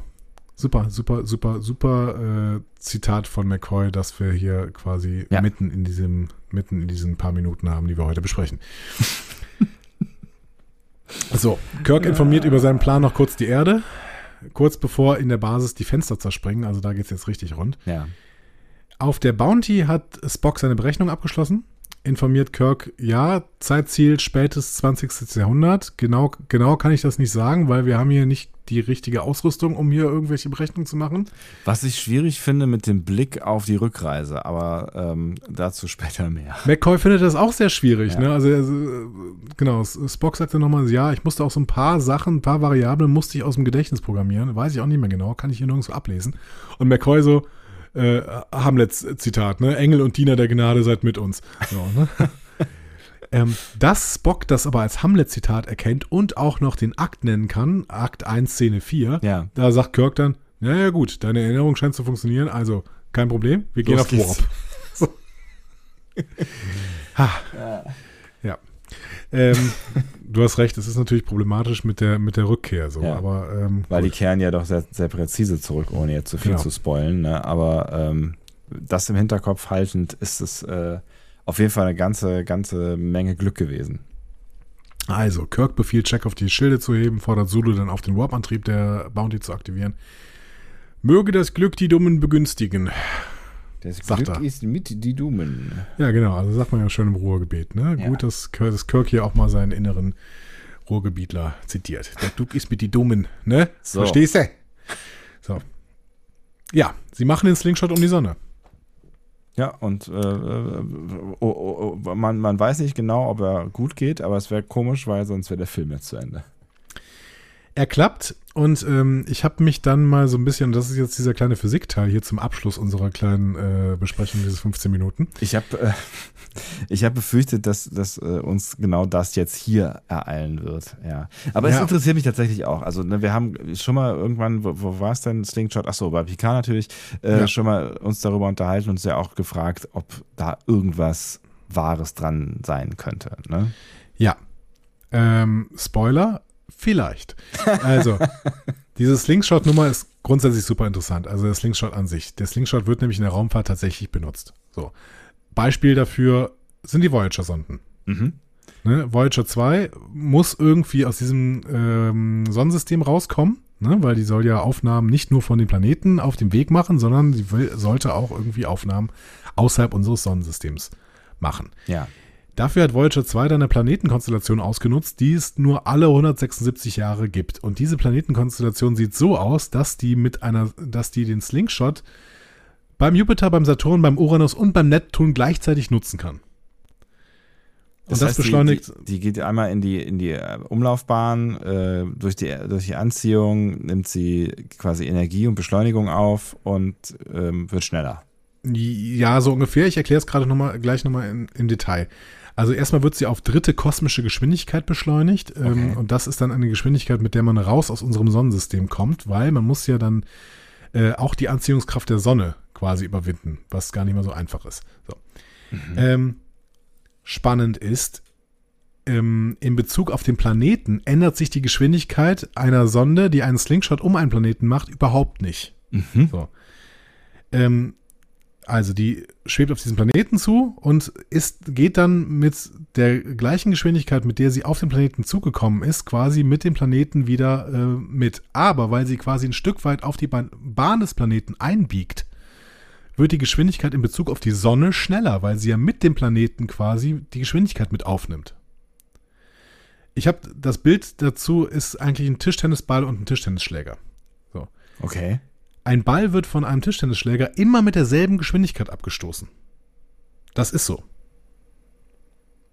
Egal wie hart du schlägst? Egal wie hart du schlägst. Der Ball wird immer mit derselben Geschwindigkeit abgestoßen. Aber wenn du hart schlägst, dann bewegst du den Tischtennisschläger ja schon in die Richtung, in die der Ball gehen soll. Das heißt, du kannst die Geschwindigkeit, die, mit der du den Schläger bewegst, zur Geschwindigkeit des Balls dazu rechnen. Aha, okay. Und das ja, ist so dann langsam. die, mhm. das ist dann die addierte Geschwindigkeit des Balls. Und deswegen ist der Ball, wirkt der Ball dann schneller. In Bezug auf den Schläger ist der Ball immer gleich schnell. Nur wenn der Schläger sich halt gleichzeitig bewegt, ne, dann, ähm, ne, so. Deswegen kannst du auch eben quasi äh, den langsamer äh, schlagen. Der Ball ist dann trotzdem noch auf den Schläger äh, bezogen gleich schnell. Aber äh, du ziehst dabei den Schläger ein Stück zurück, sodass du quasi eine gegensätzliche Geschwindigkeit hast und stoppst damit den Ball ein Stück weit ab. Interesting. In einem perfekten Vakuum haut der äh, Ball einfach gegen den Schläger und titscht genauso wieder zurück, ne? Ohne Luftwiderstand und sowas. Das ist dann eine exakt gleiche Geschwindigkeit, die er vorher hatte. So. Witzig. Ja. Ähm, so, wir kennen bisher nur Slingshots um Planeten, die um die Sonne kreisen. Slingshot um die Sonne ist ein ganz anderes Ding. Aber die Geschwindigkeit des Jupiters ist 7 Kilometer pro Sekunde mhm. rund um die Sonne. Mhm. Ja? So. Durch den Slingshot hat Voyager, die mit knapp 40 Kilometer pro Sekunde gestartet ist, also Voyager startet auf der Erde mit knapp 40 Kilometer pro Sekunde. Da kann man auch Charts sehen, auf der, auf der Wikipedia-Seite von Voyager 2 zum Beispiel. Ja. Startet mit knapp 40 Kilometer pro Sekunde, geht zwischenzeitlich äh, durch Reibung, die es dann doch auch eben im Weltall gibt und äh, die Anziehung der Sonne vor allen Dingen, die sie natürlich bremst, ja. geht sie auf 10 Kilometer pro Sekunde runter. Kriegt dann aber dadurch, dass sie den Slingshot um den Jupiter macht, einen Schub, sodass sie, wie gesagt, relativ zur Sonne wieder knapp 20 Kilometer pro Sekunde drauf hat. Hm. Mhm. Ähm, weil gleichzeitig die Anziehungskraft der Sonne dann immer niedriger wird, je weiter sie von der Sonne weggeht, fällt dann die Geschwindigkeit nicht mehr so krass und mit den Slingshots um Saturn, Uranus und Neptun, äh, Neptun ähm, kann Voyager dann im Endeffekt sich so auf knapp 15 Kilometer pro Sekunde einpendeln und damit kommt sie dann aus dem Sonnensystem raus, weil dann ist dann irgendwann die äh, Anziehungskraft der Sonne weg. Witzig. Und da ist sie tatsächlich am 30.08.2007 ist sie aus dem Sonnensystem rausgeflogen. Mhm. Das nennt man dann äh, Termination Shock, weil das so eine Randstoßwelle gibt aus dem Sonnensystem. Mhm. So. So, Geschwindigkeit Jupiter 7 Kilometer pro Sekunde um die Sonne. Jetzt habe ich gesagt, wir nutzen das bei den Planeten, ne? dieses ja. Slingshot. Ja. Die Geschwindigkeit der Sonne, die kannst du natürlich nicht mit sich selbst berechnen. Ne? Also wie berechnest du die Geschwindigkeit der Sonne? Die Sonne kreist in der Milchstraße um den Kern der Milchstraße. Die Geschwindigkeit der Sonne sind 220 Kilometer pro Sekunde. Also mhm ich weiß nicht, wie viel häufig, wie häufig die Geschwindigkeit von Jupiter. Also sehr, sehr deutlich, schnell. Deutlich schneller, ja. Mhm. Die entsprechende Beschleunigung ist also unfassbar hoch, wenn der Bezugspunkt, von dem wir ausgehen, der Kern unserer Galaxie, nämlich der Milchstraße ist. So, das heißt, es ist möglich tatsächlich, also theoretisch natürlich, ne, Ja. äh, praktisch würden wir verbrennen, aber theoretisch wäre es möglich, einen Slingshot um die Sonne zu machen und damit eine Geschwindigkeit zu erreichen, ähm, in der äh, quasi ein Objekt auf über 220 Kilometer pro Sekunde ähm, ähm, beschleunigt wird. Ja. Das sind irgendwie knapp 900.000 Kilometer pro Stunde oder sowas. Also das ist sehr, sehr schnell. Ja. So. Ja. Ähm, wird dann natürlich wieder ordentlich eingebremst, dadurch, dass äh, wir eine hohe, Beschleu äh, hohe äh, Anziehungskraft der Sonne haben. Aber das äh, so. Ne?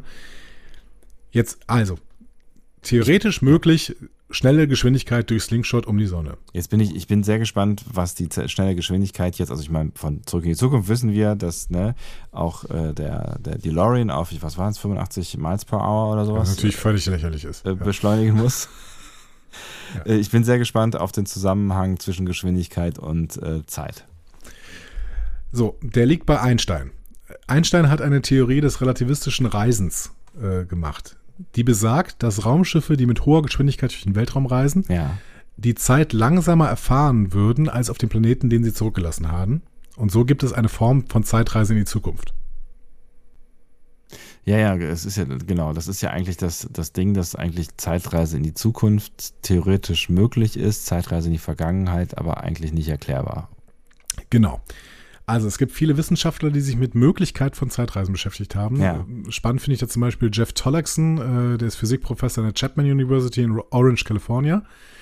Der sagt, es wäre nicht einmal notwendig, zu einem fernen Stern zurückzugehen. Alles, was erforderlich ist, ist nur schnelle Bewegung.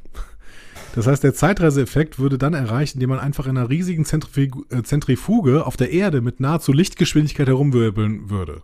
Das Problem Dann ist, dass du dann halt irgendwie als eine Pfütze Brei da rauskämst. Richtig, es würde jeden töten, der es versucht. Aber grundsätzlich wäre damit ein Zeitreiseeffekt möglich. So. In die Vergangenheit zu reisen ist aber wesentlich schwerer. Darüber hat aber Seth Lloyd, der ist Professor für Quantenmechanik am MIT, auch ein Buch geschrieben. So. Gemäß der allgemeinen Relativitätstheorie kann zum Beispiel ein rotierendes schwarzes Loch die Raumzeit verzerren. So. Ja. Und das bietet dann sogenannte zeitähnliche Kurven, denen du folgen kannst und die dich dann in die Vergangenheit zurückführen. Das ist noch sehr, sehr inkonkret und eine sehr, sehr weit entfernte Theorie. Mhm. Konkreter werden Theorien aus der Quantenmechanik. Die Da ja haben mit, mit Einstein ein bisschen anecken, ne? Die, genau, also, ja. Beides also, geht irgendwie nicht. Beides zusammen ist schwierig irgendwie, aber da, also so weit bin ich jetzt nicht reingestiegen. Aber Mhm. die Theorien aus der Quantenmechanik, Experimente haben, sogar Experimente haben gezeigt, dass die Messung einer Partikeleigenschaft, also ein Partikel hat bestimmte Eigenschaften, Ja. und das ist jetzt total spannend. Diese Eigenschaften, ähm, wenn man Anfangs- und ein Endstadium sieht, können Eigenschaften ihren mittleren Wert verändern, wenn die letzte Messung stattfindet. Also Rückwärtskausalität. Es ist möglich, dass ähm, eine Partikeleigenschaft ähm, einen mittleren Wert verändert am Ende. Also eine Zeitreise eines Partikels in seine eigene Vergangenheit. So. Okay. Ja, heißer Scheiß. So. Ja, jetzt, äh, jetzt mir qualmt doch schon ein bisschen der Kopf. Und jetzt äh, finde ich noch eine großartige Sache. Also ich würde dieses Buch von Leuten mal gerne lesen, ähm, aber ich weiß nicht, ob ich da irgendwas verstehen würde. Ich habe nur eine Zusammenfassung gelesen. Lloyd geht tatsächlich weiter mit seinen Experimenten. Er hat in den letzten Jahren quantenmechanische Experimente durchgeführt, Ja. die darauf hindeuten, dass die Zeitlinien selbst konsistent bleiben. Okay, wie, wie zum Geier?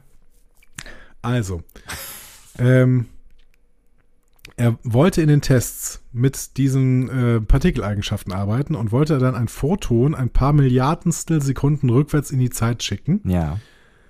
und quasi äh, das Großvaterexperiment mit diesem Photon machen. Er wollte nämlich versuchen, dass das Photon sich äh, quasi in einem früheren Status selbst tötet, also selbst auslöscht. So, das war das Experiment. Und dann äh, müsste, müsste es ein Loch im Riss im Raumzeitkontinuum geben und alles explodiert. Je näher die Photonen bei diesem Experiment äh, mit sich selbst kamen, desto geringer wurde die Wahrscheinlichkeit, dass das Experiment erfolgreich war. Das heißt, in der Theorie hat Lloyd gefolgert, dass es eine automatische Zensur von Dingen gibt, die völlig selbstwidersprüchlich sind. Was die Zeitreisen, die wir alle so sehen in Star Trek, äh, äh, doch zu einem großen Teil ad absurdum führen würde. Genau. würde. Lloyd hat dann im Interview gesagt, wenn du in der Zeit zurückgehst, kannst du, egal wie sehr du es versuchst, nichts ändern, was du zu ändern versuchst. Das finde ich ein super geiles Experiment. Ich weiß nicht, äh, das ist natürlich alles auf theoretischer Ebene Ja. und äh, die Folgerungen sind dann nochmal eine ganz andere Frage. Genau. Aber ich finde es so spannend, dass ähm, was man da diese, auf dieser Quantenebene irgendwie alles noch versuchen kann, wovon wir wirklich überhaupt keine Ahnung haben. Ja, Aber alles besteht ja daraus. Also alles, ne? Also Ja. Du selbst, inklusive aller Sachen, die du gerade vor dir siehst, alles besteht aus Quanten und auch das, was du nicht siehst, ne? Die Luft und so weiter. Das ne? ist, ah, das ist echt, das ist, äh, das ist Kopfschmerzstoff, aber es ist wahnsinnig faszinierend. Also und äh, ich habe auch das Gefühl, dass diese äh, Quantenphysiker oder Quantenmechaniker, die leben auch in einer ganz anderen, ganz anderen Welt irgendwie. Ich finde es richtig, richtig, richtig geil. Ähm, und gut, MIT ist wahrscheinlich dann auch noch äh, relativ weit vorne in der Quantenmechanik, könnte ich mir vorstellen. Ja. Irgendwie hat ja auch einen sehr, sehr guten Ruf, was grundsätzlich in den Naturwissenschaften angeht. Ha. Ich würde auch mal gern ins, ins CERN. Ja, die, die, die haben ja renoviert irgendwie äh, vor, vor ein paar Jahren ne, und äh, haben jetzt wieder alles gestartet. Ähm, ich glaube tatsächlich, dass es auch echt so ein spooky Ort irgendwie. Weiß nicht, da passieren Dinge, die, die nicht passieren sollten in unserer Welt. Ich würde gern mal ins CERN und mich Ja. da mit so einem Top-Physiker einfach mal über Zeitreisen unterhalten. Mal gucken, was, was die dazu erzählen. So. Ist halt Und so die Frage, wie, wie, ähm, wie lange du diesem Gespräch folgen kannst. Aber, ja, das ist dann ihre Aufgabe, das ein bisschen fruchtbar zu machen. Ne? Das ist Wissenschaftskommunikation und so. Ne? Ähm, aber ja, gut, im also CERN wurde ja auch schon gebeamt, ne? so, so was wie. Ja, also es wurden, wurden, ich weiß nicht mehr, was es für, für ein Teilchen, äh, was auch immer es war, aber es war äh, für irgendwie einen Hauch eines Momentes an zwei Orten gleichzeitig, ne? Es ist super spannend. Ja. Ähm, nicht unterschlagen wollen wir natürlich Einstein-Rosenbrücken, also Wurmlöcher. Theoretisch wären das auch Raumzeitbrücken, ne? äh, die sogar in die Vergangenheit führen könnten. Ähm, aber auch da, also da sprechen wir ja von absoluter Theorie. Wir wissen ja noch nicht mal, ob es die überhaupt gibt. Mhm. Ähm, ganz im Ernst, das sind alles, alles irgendwie super spannende Theorien. Praktisch werden wir dann niemals rankommen. Vorher stirbt die Menschheit ganz sicher aus. Ne? Also das äh, schaffen wir nicht. Ne? Meinst du? Ja, ganz sicher. Also ähm, vielleicht schaffen wir irgendwann mal äh, irgendwie nachzuweisen, dass ein Achso, du meinst jetzt, also du, du meinst jetzt wirklich, du meinst jetzt wirklich Zeitreisen, das, äh, da, da Ja. kommen wir nicht hin. Aber genau, das, auch, auch nur von Atomen oder sowas ist Ja. äh, völlig unvorstellbar, meiner Meinung nach. Allein schon, weil wir so viel Energie bräuchten, äh, die wir einfach auch nicht dafür benutzen werden. Selbst wenn wir sie hätten. Aber es ist, aber es ist ja auch theoretische Physik und es ist allein die theoretische Physik macht ja schon so viel Spaß. So. Deswegen, äh, vielleicht, ist- vielleicht hätte ich das mit Naturwissenschaften doch irgendwann mal machen sollen. Keine Offensichtlich.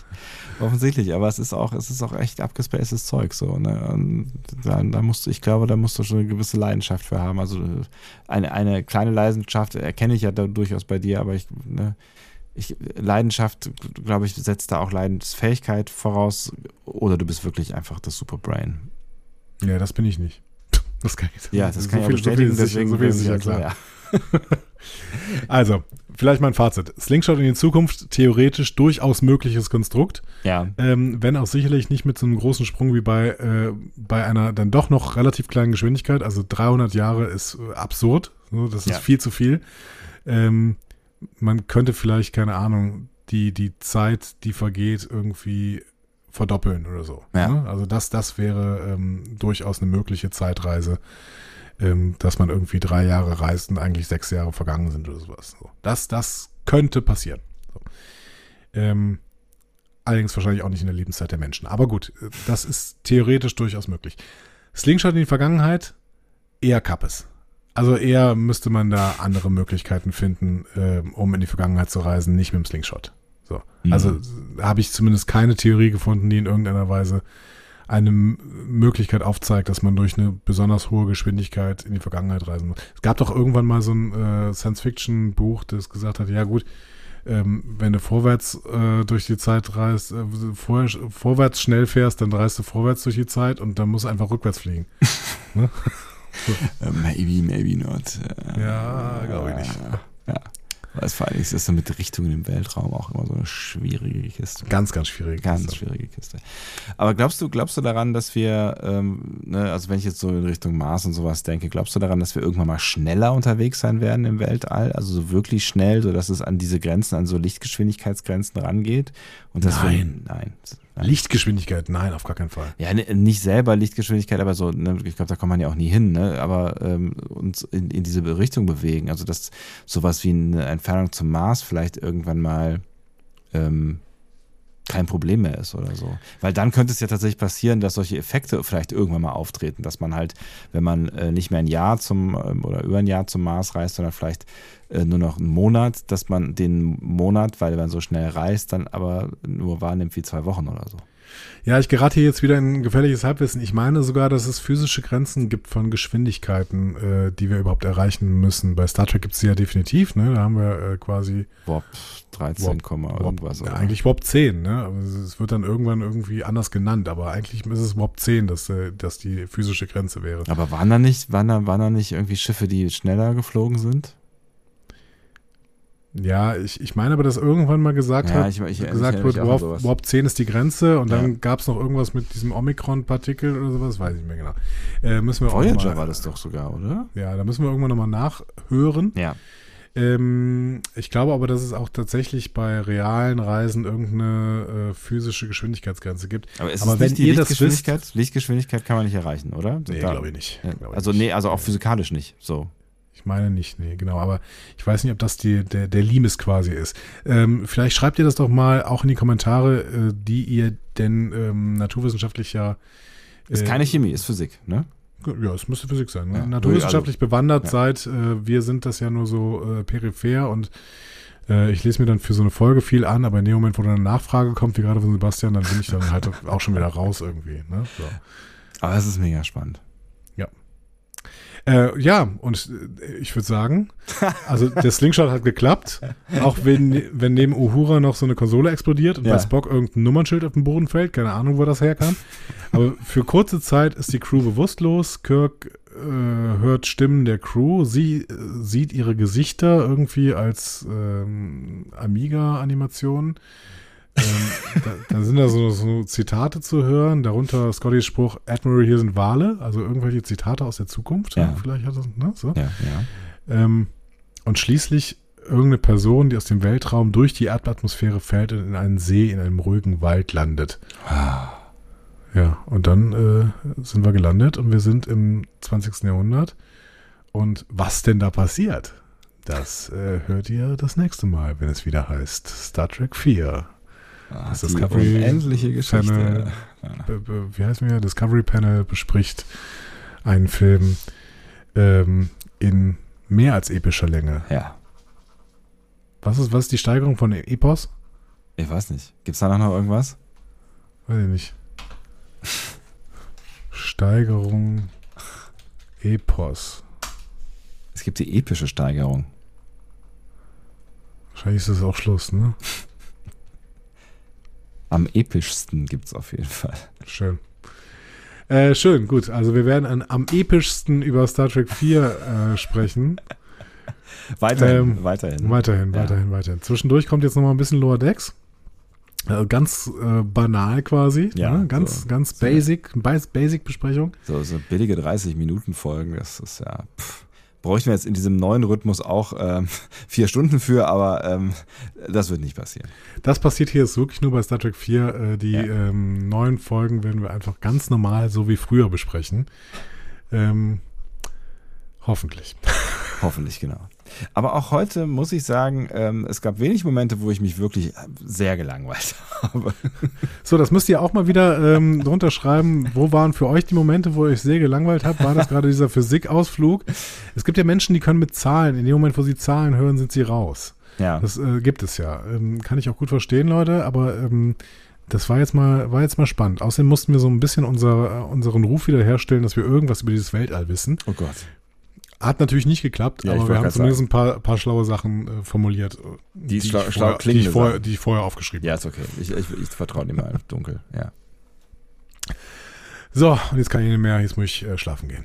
Ähm, damit seid ihr dran. Diskussionen zu folgen findet ihr auf discoverypanel.de oder sprecht eine Nachricht auf den Discovery Panel Anrufbeantworter unter 02291 ukta uk 2. Unter der 02291 ukta uk 2 erreicht ihr uns auch per WhatsApp. Außerdem gibt es uns auch bei Instagram unter Discovery Panel, bei Twitter unter Panel Discovery und bei Facebook unter Discovery Podcast. Wir freuen uns über eure Nachrichten und über eure Kommentare. Und hören uns bald wieder. Ja, und Leute, ich habe nochmal, ne, weil wir Ja. das ja immer durchsagen, habe ich jetzt nochmal die Okta Ok 2 aufgerufen und habe eure äh, Voice Messages alle vermisst. Wo, wo sind die? Ach so, die stimmt, ja. Was ist, äh, Also, äh, Leute, WhatsApp, ne, 02291 Okta Ok 2, dann drückt ihr mal auf dieses Mikrofon und sprecht da mal ein bisschen was rein. Mal gucken, was wir dann äh, nächste Woche hören in unserer äh, Star Trek 4 epischen nächste Reise. Woche, nächste Woche. Willst du nächste Woche schon wieder über Star Trek 4 sprechen? Ja, vielleicht, oder? Was mit Lower Decks? Ja, aber Zwei Podcasts pro Woche? Meinst du jetzt erstmal zehn Wochen aussetzen mit Star Trek 4? Da wissen wir gar nicht mehr, wo wir dran waren. Das ist auch scheiße, ne? Wir sind, wir sind, das ist ein guter Moment jetzt eigentlich gerade. Wir sind, wir sind gerade gelandet im, in der Vergangenheit. Das stimmt, wir können mal für zehn Wochen aussetzen. Nein, nein, nein. ist quasi, quasi startet jetzt ein neuer Film. Wir werden gucken, wann wir die nächste Zeit finden. Ähm, Lower Decks steht jetzt im Vordergrund, weil das muss äh, schnell besprochen werden von uns, weil Ja. wir äh, der äh, Serie harren. Aber ähm, sobald wir Zeit finden, werden wir dann weiter Star Trek 4 besprechen. Und dann kommt auch, wir müssen auch diese FedCon-Folge irgendwann. Irgendwann Oh ja, ist die die nächste. FedCon und wir haben die alte FedCon nicht besprochen. Ja, und wenn das auch in so epischer Länge ist, das ist wir schaffen das alles. Wir schaffen das alles. Wir schaffen das alles. Wir müssen das nur alles schaffen vor, vor Dezember, bevor dann hier Paramount Plus an den Start geht und wir dann plötzlich 17 Serien parallel noch äh, zusätzlich haben. Plus den Adventskalender. Ach du Scheiße. Nee, komm, jetzt, jetzt, jetzt wird's, wird's, gerade wird's unangenehm. Lass uns mal Schluss machen. Tschüss. Tschüss.